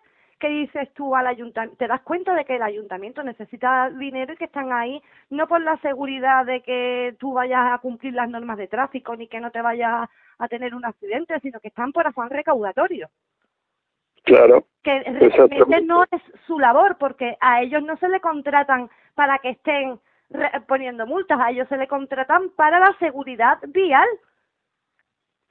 Sí, claro, pero aparte ten en cuenta lo siguiente, ¿vale? Es una empresa privada trabajando para otra empresa privada. Con lo cual, como empresa privada, no tienen ningún derecho sobre el ser humano. Ningún derecho sobre el ser humano, ninguna autoridad sobre el ser humano. Su única misión es de ayuda e información. ¿Se podría decir que es una subcontrata de la Corporación España? Claro, y cada, y cada ayuntamiento es una subcontrata de la Corporación España y cada ministerio es una subcontrata de la Corporación España. Todos son contratas y subcontratas y subcontratas y subcontratas. Y todos van a chupar del bono. Ese es el mundo real en el que vivimos. Yo me acuerdo las palabras de Daniel Stulin, que en su momento cuando la escuché no las comprendía, porque le estaban hablando del Club Bilderberg, le estaban hablando de Illuminati, no sé qué. Y él dijo, el mundo es una gran SA. Sociedad Anónima. Y eso es lo más grande y lo más claro que se le ha dicho a la gente. Y nadie lo ha entendido. El mundo es una gran SA, es una gran empresa en manos de unos pocos. Y esos pocos empiezan a hacer subcontratas y subcontratas y subcontratas. Llámalo países, llámalo Comunidad Económica Europea, llámalo región, llámalo provincia, llámalo ciudad, llámalo pueblo. Todos son subcontratas de una gran empresa que es el mundo SA. Y ese mundo SA está en manos de la Iglesia Católica, porque por eso se hicieron las mulas papales. La Iglesia Católica, la corona británica, la corona española, Washington DC, la City de Londres y Jerusalén, ahí es donde se mueve el poder del mundo. El resto, ¿Cómo podría el gobierno llevar a cabo el mandato sin entrar en deuda pública? ¿Cómo podría gestionarse así? A ver, sin entrar en deuda pública es muy simple. Que nos den a cada uno nuestra parte de bono y nosotros de esa parte podríamos darle a ellos lo que hiciera falta. Pero que nos entregaran a nosotros nuestra parte de bono. Porque si tú tienes por ponerte un ejemplo, 50 millones de euros como al gobierno, lo que patrimonio, claro, claro, ¿qué más quedaría darle? ¿Qué ocurre?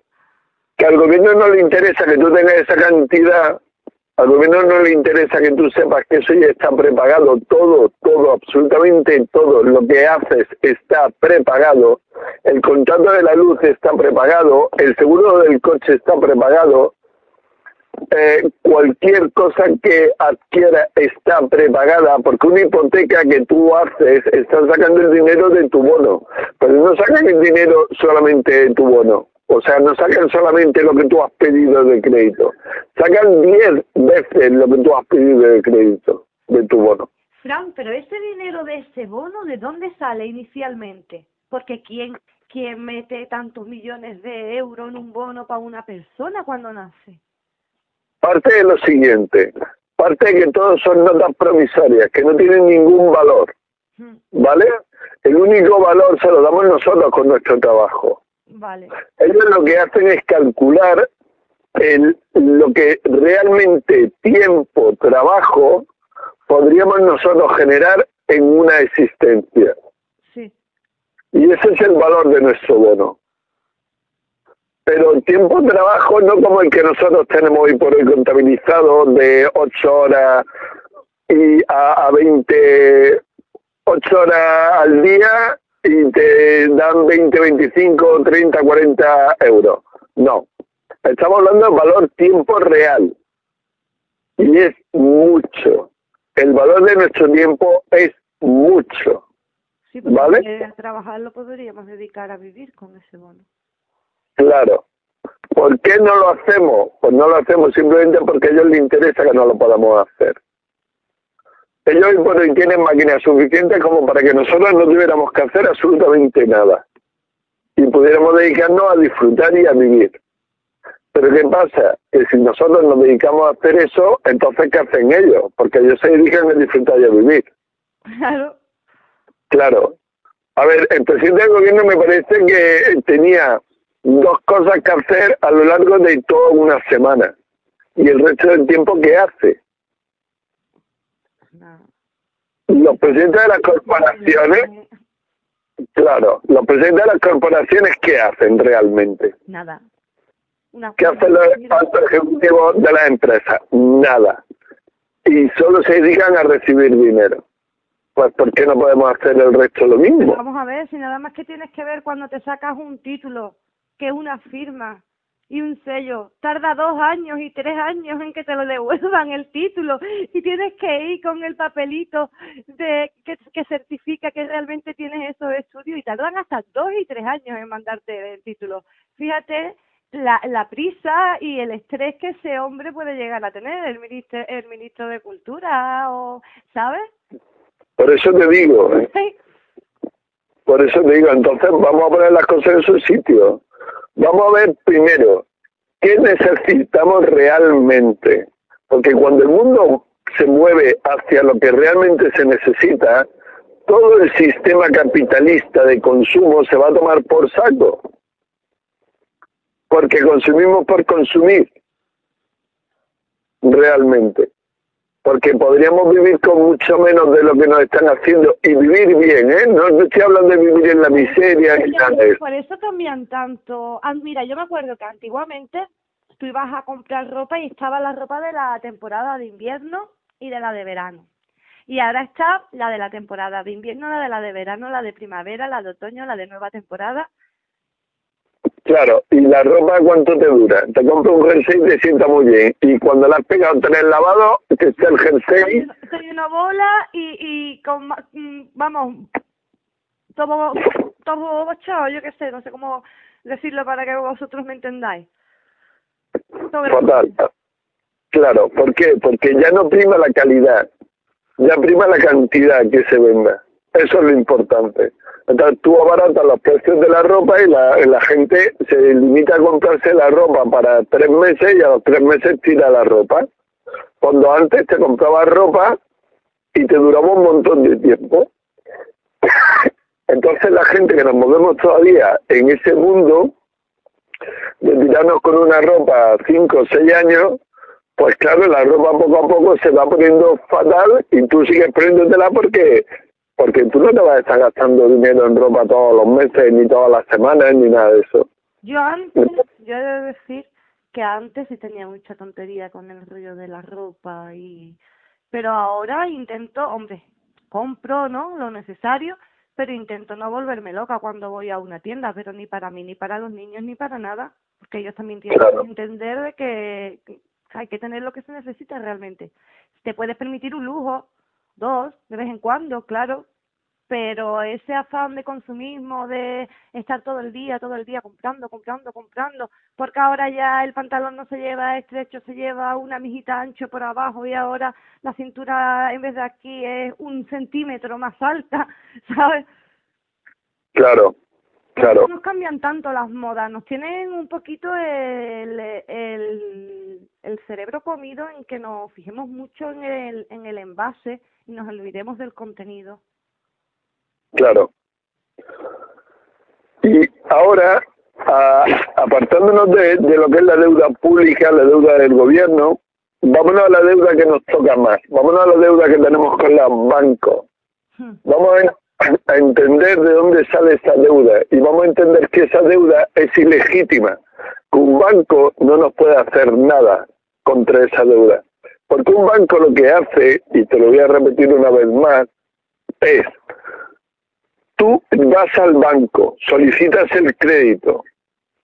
Ellos cogen la totalidad del crédito de tu bono y hacen un truco de magia y te le dan la vuelta y te lo entregan como si fuera suyo, de ellos. Y te cobran intereses. Y tú si no lo pagas acabas suicidándote. Y nadie dice nada de todos los suicidios que se están produciendo en este país día a día por ese motivo. Y el gobierno lo sigue permitiendo y la justicia lo sigue amparando.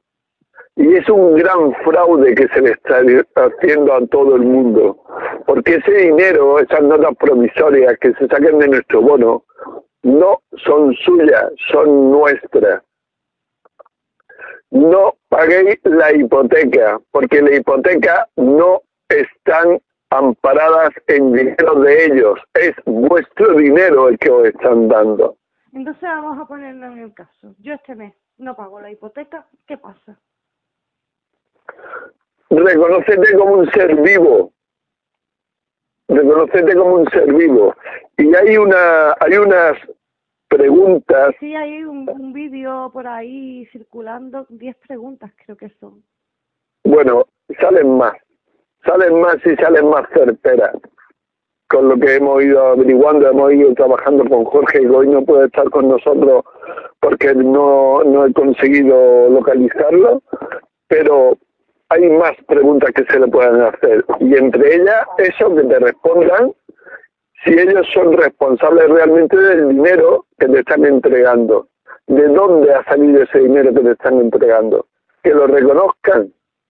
Pues del Porque... de la hipoteca vamos a hablar la semana que viene con Jorge, aparte de los puntos que, que vayamos a, a tocar, porque él es el que más entiende de, de este tema, ¿no, Fran? Sí, sí, porque él, él tiene ya hipotecas paralizadas y él tiene ya él tiene ya mucho movimiento eh, en, ese aspecto realizado. ¿Vale? Vale. Bueno, pues dejamos el tema ya por esta semana, Fran. Sí, perfecto. Perfecto. Bueno, pues nada, te digo que te esperamos aquí la semana que viene, ¿no? Sí, le deseamos a la gente una feliz Navidad. Sí. Pero feliz Navidad de conciencia, no feliz Navidad de consumo no hagamos estragos con nuestro cuerpo en esta fecha, no tengamos en cuenta que la Guardia Civil va a ir a, hacer su misión, a hacer contratos, a sacarnos dinero de, de nuestro bono durante toda esta fecha, lo van a, a, a, a no me sale la palabra, lo van a justificar hablándonos de que si van a hacer una campaña por la alcoholemia, Aquí cada uno debe ser consciente y debe saber que si está bebiendo, no debe consumir.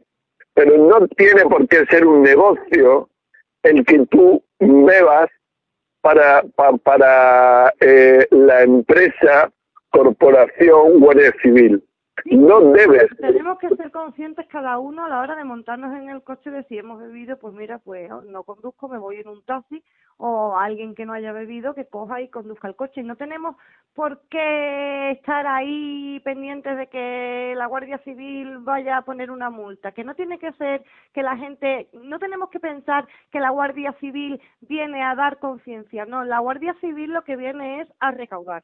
A ellos les da igual, realmente. Efectivamente, hacer subcontratos y con subcontratos recaudar nuestras notas promisorias de nuestro bono.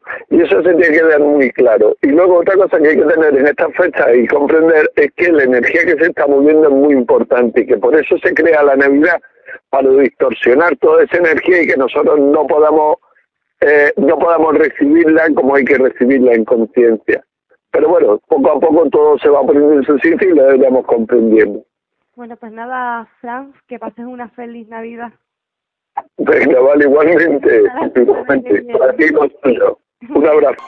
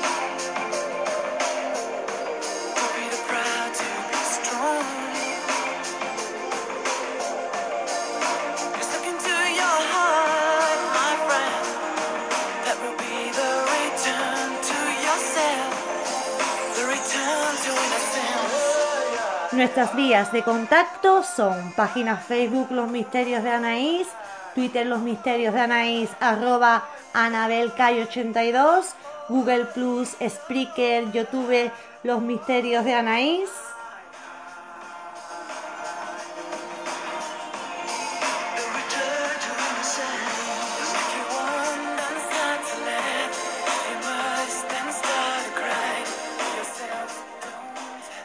Además, siempre podéis encontrarme en mi blog anareyesitewordpress.com.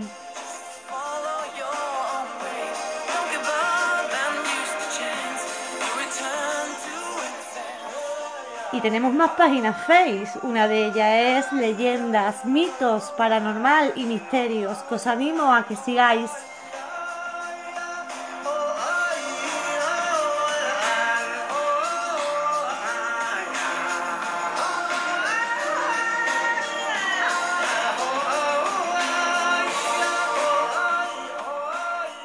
Además, tenemos muchos grupos.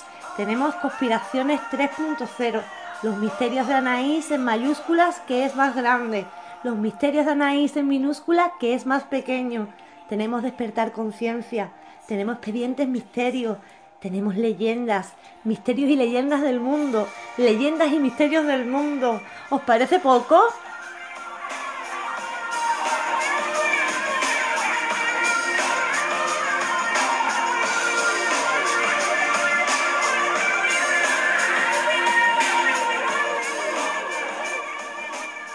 Deciros también que estamos en el canal Misterios de iVox y que los jueves nos retransmite en Edenex, la radio del misterio.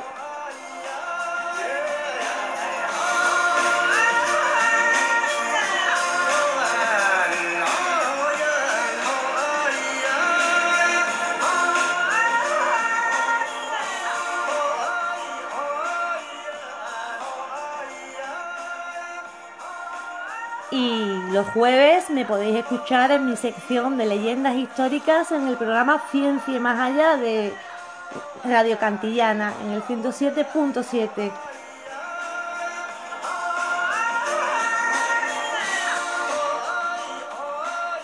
Y por supuesto nos podéis escuchar en iTunes y ahora aquí en la plataforma iVox.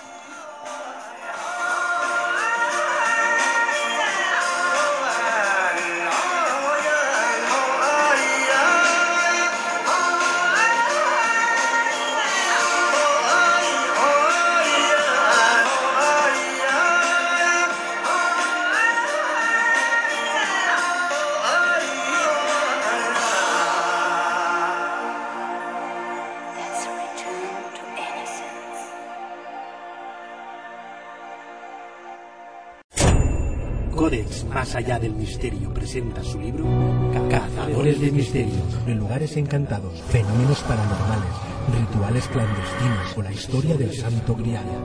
Una obra de editorial Cidonia y prólogo de Lorenzo Fernández Bueno. Cazadores de Misterio.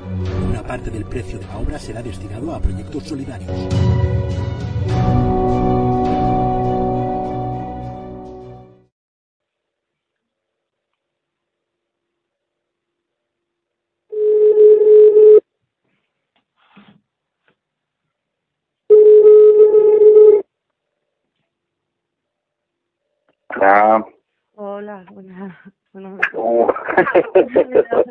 Decirte sí, buenos días. Sí, buenas oh.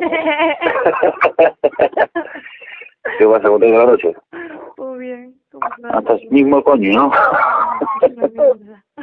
oh. Pues nada. No se ríe por no llorar.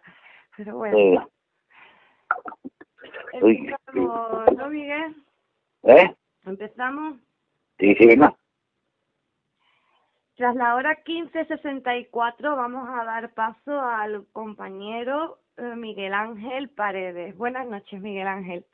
Buenas noches, compañera. Ya estuviste hace dos semanas contándonos, pues, un poquito sobre varios enclaves paranormales de ahí de Sevilla. Y hoy vienes a, contarnos un testimonio que vivió en primera, en primera persona un familiar tuyo, ¿verdad? Sí, exacto. Eh, fue ahí en lo que es en, en San, no, lo que era el terreno de San Lucas de Bacanera, con más exactitud lo que es en Las Pileras, sí. Ahí en Cádiz fue. Cuéntanos, ¿qué pasó ahí? Fue en el año pues, 2002, ¿no? Sí, en el 2002. Hace ya 15 años. Sí, fue en el 2002. Y mi hermano trabaja en lo que es una asociación, ¿vale? Con niños con problemas. Lo que pasa es, claro, que la asociación sí me lo voy a, voy a suprimir lo que es el nombre para no poner en compromiso ni a ningún familiar ni nada. A los niños y, respeto a los menores también. Ahí está. Y ellos llevaban ya varios años haciendo lo que es como una especie de vamos a ponerle de excursión o de campamento. Claro, siempre iban de campamento, iba para que los niños lo que salieran, disfrutaran de lo que es del verano, y llevaban varios años visitando lo que era ese lugar. ¿Vale? Y en el año 2002, eh, como bien te has comentado, era uno de los últimos años que ellos iban a, a, a ese lugar a realizar lo que son las vacaciones porque la verdad que cada vez el sitio, pues, mm, obviamente, pues estaba cada vez más demacrado, ¿no? Porque esa persona lo que lo tenía era simplemente para lo que era alquiler de a las asociaciones, de, asociaciones y colegios especializados para que puedan uno que era tener sus vacaciones. Y ya cuando llegaron a ese lugar, una de, de esas madres se dirigió lo que es a mi hermano y a otro educador, y le dijo que no le daba buenas sensaciones, que ahí había mucho dolor. Claro, mi hermano y el compañero se miraron y le dijeron, mira, nosotros llevamos muchos años aquí y absolutamente nunca nos ha pasado nada. O yo tengo sensación de que aquí hay mucho dolor y a mí no me da buena espina esto. Claro, ellos no le echaron cuenta, ya te digo, como te he comentado antes. Eh, ¿Era eh, sensitiva o algo, Miguel? O... Pues no lo sé, por, no lo sé porque yo no pude, no he podido hablar con ellos para que me explique eso y sí te puedo decir lo que mi hermano me comenta que, que fue lo que esa señora le dijo en ese momento, ¿no? A su compañero. Sí, no, me Claro. imagino que si fuera sensitiva, tu hermano te lo hubiera comentado, lo sabría. Claro, ella misma le hubiera dicho, mira, yo qué pasa esto y yo noto esto, pero la- lo que dijo la mujer fue eso, no dijo nada que era sensitiva ni que ella veía era Sí, que le puedes de nada, a una persona cuando tú entras en un sitio y te dice, uy, este sitio me da repelús y tú no... Claro, no, no me gusta, este sitio no me gusta y a lo mejor tú no sientes nada ni ves nada, simplemente que es la sensación que te da de, de la primera vez que, que lo ves.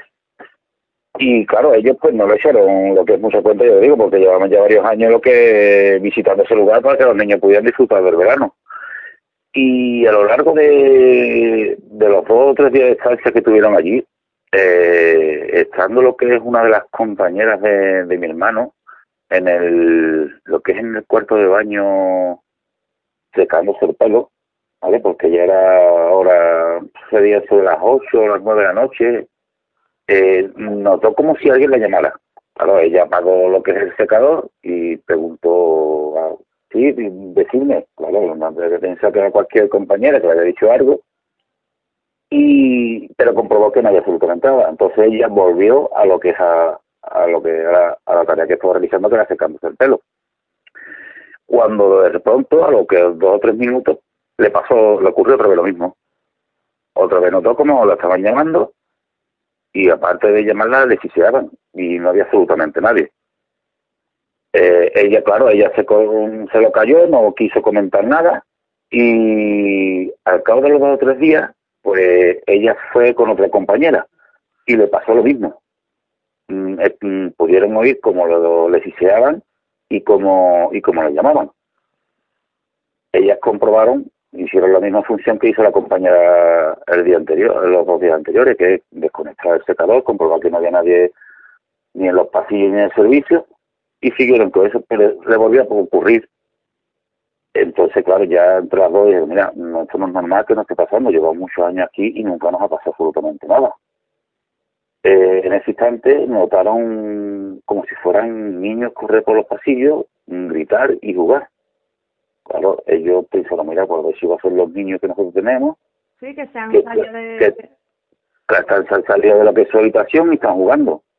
Pero mm, pudieron comprobar que por los pasillos no había absolutamente nadie. Fueron a las habitaciones de los niños y los niños estaban completamente dormidos. Incluso escucharon cantar. Sí, sí, sí. También escucharon lo que es, a la misma vez que escuchaban lo que eran carreras, risas, de juegos, cantar. Claro, yo decía, no es normal. Eh, ellas cogieron, pues esas dos compañeras se lo comunicaron a dos o tres compañeros así, para hablarlo, ¿sabes? Que no se llegara a los oídos de los niños, porque sabemos que los niños son muy perceptivos en, en este tipo de cosas y tampoco para que no pasen miedo. Claro. Y por lo visto le había ocurrido algo igual. Había escuchado lo que eran niños por los pasillos, eh, risas, eh, carreras, can- cánticos de los niños, y pues, se dirigieron ya, después de hablarlo, pues se dirigieron a lo que es a su habitación.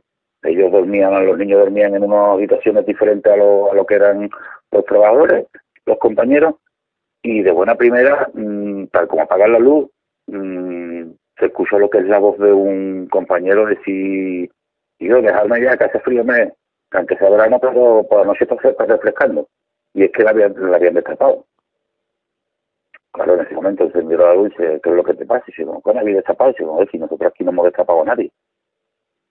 No hemos destapado absolutamente a nadie. En ese instante volvieron a escucharlo. cosa como para cachondeo en esos momentos. Te digo, digo. Eh, llegaron lo que, en ese mismo instante, llegaron a escuchar lo que eran voces por los pasillos de los niños. Y claro, mm, se asomaron y vamos a ver, los niños están dormidos, están cada uno en sus habitaciones. Aquí pasa algo raro. Se volvieron a meter en su habitación y tal como cerraron lo que es la, la puerta de, de la habitación de ellos, eh, vieron como, como de buena primera una cama se deshacía. Y dijeron, yo, esto no es normal. Pero.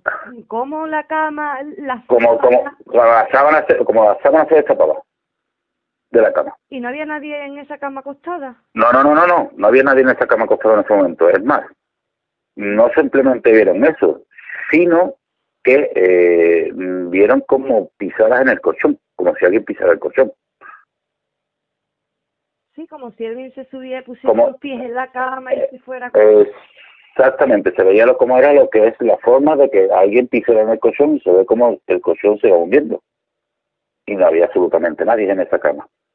Claro, la verdad, pues obviamente, pues esa noche no durmieron prácticamente, porque ya, ya estaban como... Se... en esa cama, si tú no sabes si está ocupado o no está ocupado ya no es solamente en la cama, simplemente ya es en el mismo lugar, ¿no? Porque si tuviera corrido todo lo que es en, la, habitación, podría tú, mira, pues puede ser aquí, nos vamos a otro lado, pero eh, lo había ocurrido lo que era en los servicios, en los pasillos, en la habitación.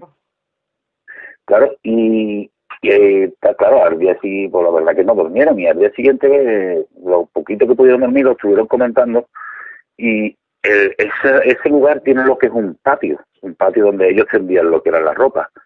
Y estando tendiendo lo que es la, la ropa, mmm, dos compañeros escucharon niños cantar por el, por el patio, eh, risas, y claro, yo pensaron, digo, no, los niños en ese instante habían salido lo que era a, la playa. Se lo habían llevado unos cuantos compañeros, se lo habían llevado a la playa. ¿Estaban ahí los educadores? ahí está. En, Ahí está, se fueron lo que con los educadores y otros compañeros y mira, pues mientras que ustedes vayan, nosotros vamos, por ejemplo, lo que es lavando sábanas y haciendo las cosas para tener lo que es el lo que es el, el lugar eh, acomodado ahí y todo eso. Y las cosas para cuando los niños vuelvan que esté todo recogido. Exacto. Ah, y así fue lo que le ocurrió. Y más, ellos normalmente siempre estaban lo que eran unos 15 o 20 días y ese año pues decidieron no estar ni, ni llegar a 10, como que hablaron y hablaron con los padres, le dijeron que había un problema, mm, claro, no comentaron lo que fue y decidieron acortar la estancia, porque es que decían que ya era imposible lo que era allí. Porque los hechos paranormales que empezaron a ocurrir desde la primera noche. No, no, no, no, no. Ellos cuando empezaron, ellos más o menos eso, como te he comentado, eran unos 15 o 20 días lo que se llevaban a los niños de, de, de, colonia. No, no, no. Claro, claro, no fue. Claro, ellos, por ejemplo, llegaron llegaron y a los dos o tres días le ocurrió lo mejor eso a la compañera. ¿Vale? Después, eh, a los dos o tres días le ocurrieron otra cosa a, a esta misma compañera y a otro más y a los fueron sorteados. Ahí está. Fueron sorteados. Por lo que he podido saber, mm, aquello era por visto un antiguo correccional. Mm. Entonces, ahí sí podemos tener una explicación a esos gritos de los niños, a esas carreras, a esos cánticos y esas risas. Ahí son... naciones, ¿no, Miguel? Mm, puede también, muchas veces la fenología puede ocurrir por, por impregnaciones del lugar, no solamente porque allí haya fallecido nadie ni nada. También a lo mejor sabiendo que es un correccional también podemos saber que puede haber también ha podido suceder. La de, la, la de la cama con la sabanita. Yo lo veo más como, eh, mm, como si fuera un burlón, más que otra cosa. Sí que sabemos que en muchos lugares nos encontramos, como nosotros decimos, lo que el, el fantasma burlón, que no te va a hacer nada y lo único que quiere es, pues, reírse de ti, como quien dice. Pero claro, también pensando que son niños no creo que hayan con maldad, porque si verdaderamente van con maldad, mm, mm, te hacen algo para que tú verdaderamente lo pases mal. lo pases malamente. Sí, porque una carrera de unos niños, unos cánticos, un, que te, bueno, que te llamen, a mí me daría un poquito de, de yuyu, la verdad, escucharme a Anabel, Anabel. y yo secándome el pelo y mira que no hay nadie. Claro, y ya, ya no es solamente que te llamen, y aparte suicidándote y hola, y cosas de esas que, y, y cogerte sola, pues, pues tú, pues como tú dices, la verdad que te daría yuyu después, si encima te pasa con otra compañera, ya mm, tú puedes comprobar por ti mismo de que no, verdaderamente ni ha sido ni ninguna imaginación tuya, ni, ni tú mismo te has podido crear esa película en la cabeza, porque muchas veces sabemos que los fenómenos también pueden ocurrir según la psicología que tenga en ese momento la persona. Y muchas veces es sugestión. Es sugestión, o que tú, con tu manera de psicológica que estés, la puedes retroalimentar, ¿eh? Sí, también hay problemas mentales. y hace, y provoca que, ocurra, que, ocurra, que, provoca eso, que ocurran esos fenómenos. y la verdad que ya digo, pues desde ese día, ese año, pues ya dijeron de no de no ir más al lugar. aparte cada vez mm, ese lugar, por, por lo que me comentaban, están, están cada vez más, más demacrados. Sigue en pie, no está de ruido ni nada, pero cada vez está más abandonado. Si no lo mantiene, pues los edificios con el paso del tiempo es lo que tiene. Claro que por lo visto es eso, por lo visto es que es una, no sé si mm, creo que por lo que me comentó que era de una persona privada, que no pertenecía a la Junta ni nada de eso. Pero sabemos también que muchas veces los edificios de la Junta los dejan que se para después poderlo ellos rehabilitar. Sí. Pero hacer también a lo mejor de una persona también privada también podemos comprender de que el mantenimiento es muy complicado. no tenga medios, estamos en crisis. ahí está, ahí está. Bueno, pues nada, Miguel, damos por terminado el caso de esta noche. Sí, vamos, la verdad que ese es lo, el caso de esta noche. ¿no? hay nada porque la verdad que yo no he podido tener lo que es la oportunidad de poder ir a grabar. Sí, quiero ir y intentar pedir permiso para poder entrar a realizar pruebas, pero claro, la verdad que siendo privado cuesta mucho trabajo que te lo den. Sí, después ya también de tantos años, bueno, aunque si ahí se recoge fenomenología paranormal, no importa el paso del tiempo, sigue estando ahí. Ah, claro. Exactamente. Bueno, Miguel, pues te esperamos dentro de dos programitas, ¿no? Sí, sí, pues me encantado, compañera. Tú sabes que a tu disposición estaré cada vez que lo necesites. Pues que pases una feliz Navidad en compañía de tu familia y un próspero año nuevo. Gracias, igualmente. Felicidades. Muchas gracias. Buenas noches. buenas noches.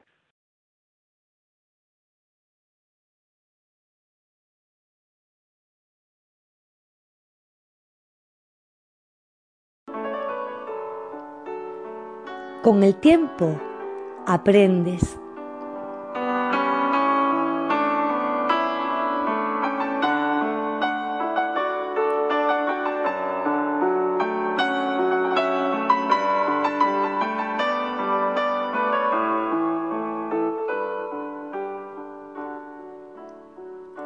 Con el tiempo aprendes que estar con alguien porque te ofrece un buen futuro significa que tarde o temprano querrás volver a tu pasado.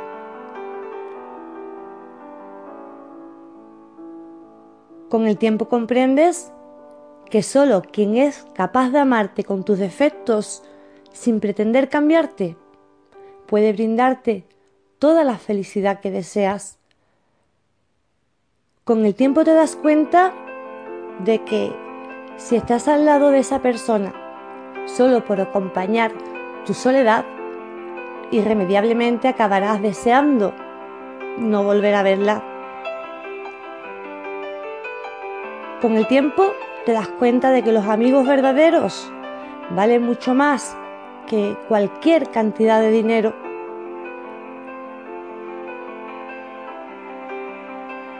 Con el tiempo entiendes que los verdaderos amigos son contados y que el que no lucha por ellos, tarde o temprano se verá rodeado solo de amistades falsas.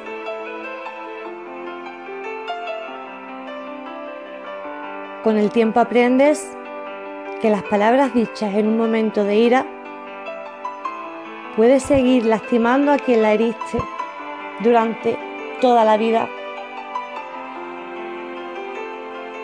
Con el tiempo aprendes que disculpar cualquiera lo hace, pero perdonar es solo de almas grandes. Con el tiempo comprendes que si has herido a un amigo muy duramente, muy probablemente la amistad jamás volverá a ser igual.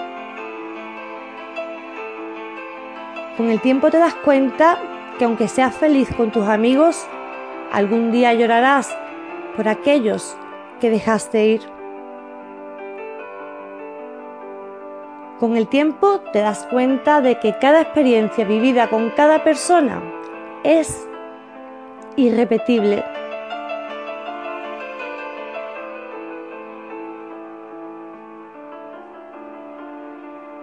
Con el tiempo te das cuenta de que el que humilla o desprecia a un ser humano tarde o temprano sufrirá las mismas humillaciones o desprecios multiplicados.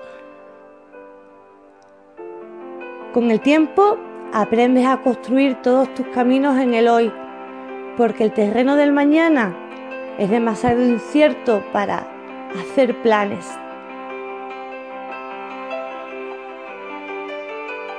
Con el tiempo comprendes que apresurar las cosas o forzarlas a que pasen ocasionará que al final no sean como esperabas.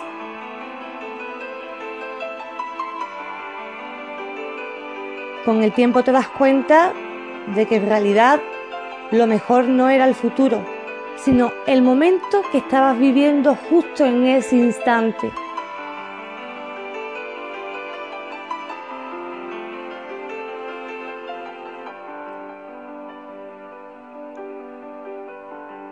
Con el tiempo verás que aunque seas feliz con los que están a tu lado, añorarás terriblemente a los que ayer estaban contigo y ahora se han marchado.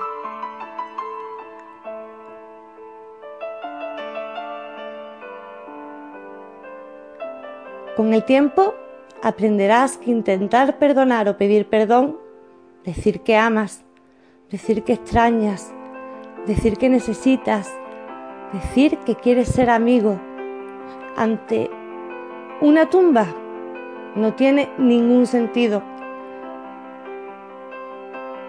Pero desafortunadamente, solo con el tiempo.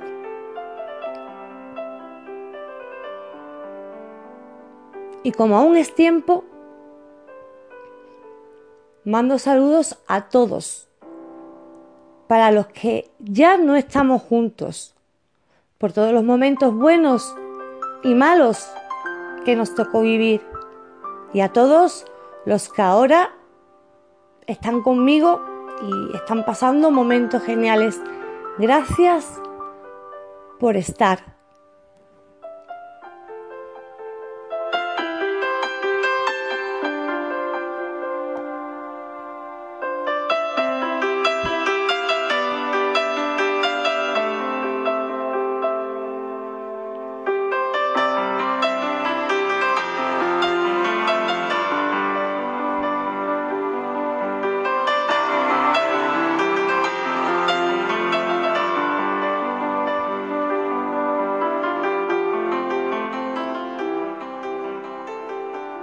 Y recuerda siempre estas palabras.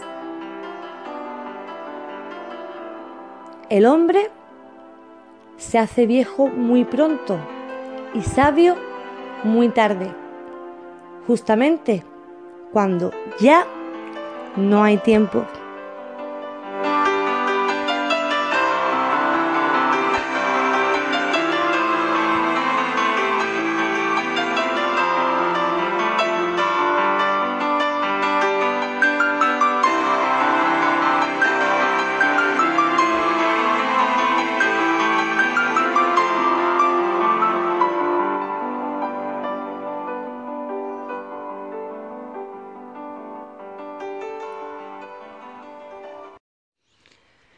Pues hasta aquí ha llegado el programa de esta noche. Espero que os haya gustado y que hayáis disfrutado tanto como hemos disfrutado nosotros grabándolo.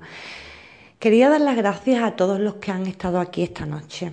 Dar las gracias a José Manuel Frías por, por haber venido a hacer la crónica del sacamantecas malagueño con nosotros, ya que ha estado muchísimas veces en el programa y he de decir que... Eh, cada vez que le pido algo siempre está ahí y, hay que darle las gracias a este tipo de personas que, eh, ayudan a que el programa pues, pues pueda emitirse todas las semanas.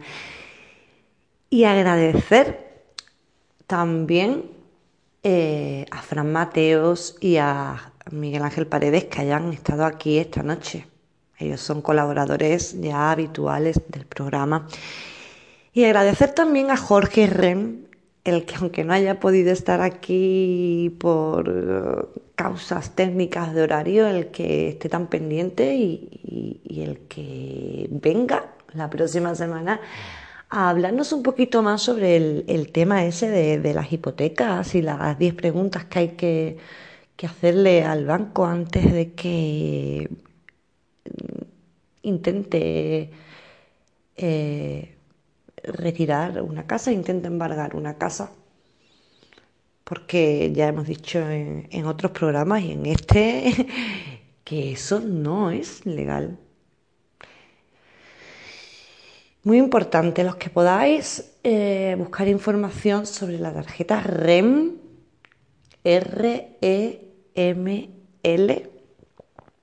y si podéis, pues intentar sacarosla. Os va a beneficiar mucho, vais a poder salir un poquito del sistema, como ya, como ya os hemos dicho en estos programas, en estos últimos programas. De todas formas, seguiremos hablando de la REN en programas sucesivos. Deciros lo que os digo siempre, que le deis una vueltecita a los podcasts, que le deis una vueltecita al blog. El canal de YouTube eh, se quedó parado durante muchísimo tiempo, pero eh, cuando hemos vuelto hemos empezado a emitir el programa eh, por secciones en vídeo en YouTube. Os lo digo por si alguno está interesado en ese formato, que sepa que también lo puede encontrar en el canal de YouTube Los Misterios de Anaís. Y aunque os he dicho al principio del programa que no íbamos a hacer un especial de Navidad, no puedo terminar el programa de esta noche sin desearos a todos que paséis una feliz Navidad, una feliz Navidad de corazón. Da igual con más o con menos, lo importante es el sentimiento. Ya lo hemos dicho antes, lo importante es el sentimiento, son las energías que se mueven, no el consumismo ni cuánto te vale un regalo. Bueno, ya no, no me entretengo más.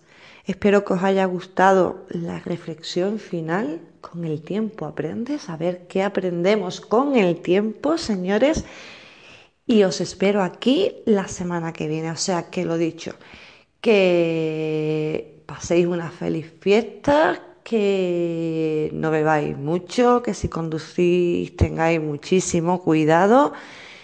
Y nada, en el próximo programa os espero aquí con más y mejor.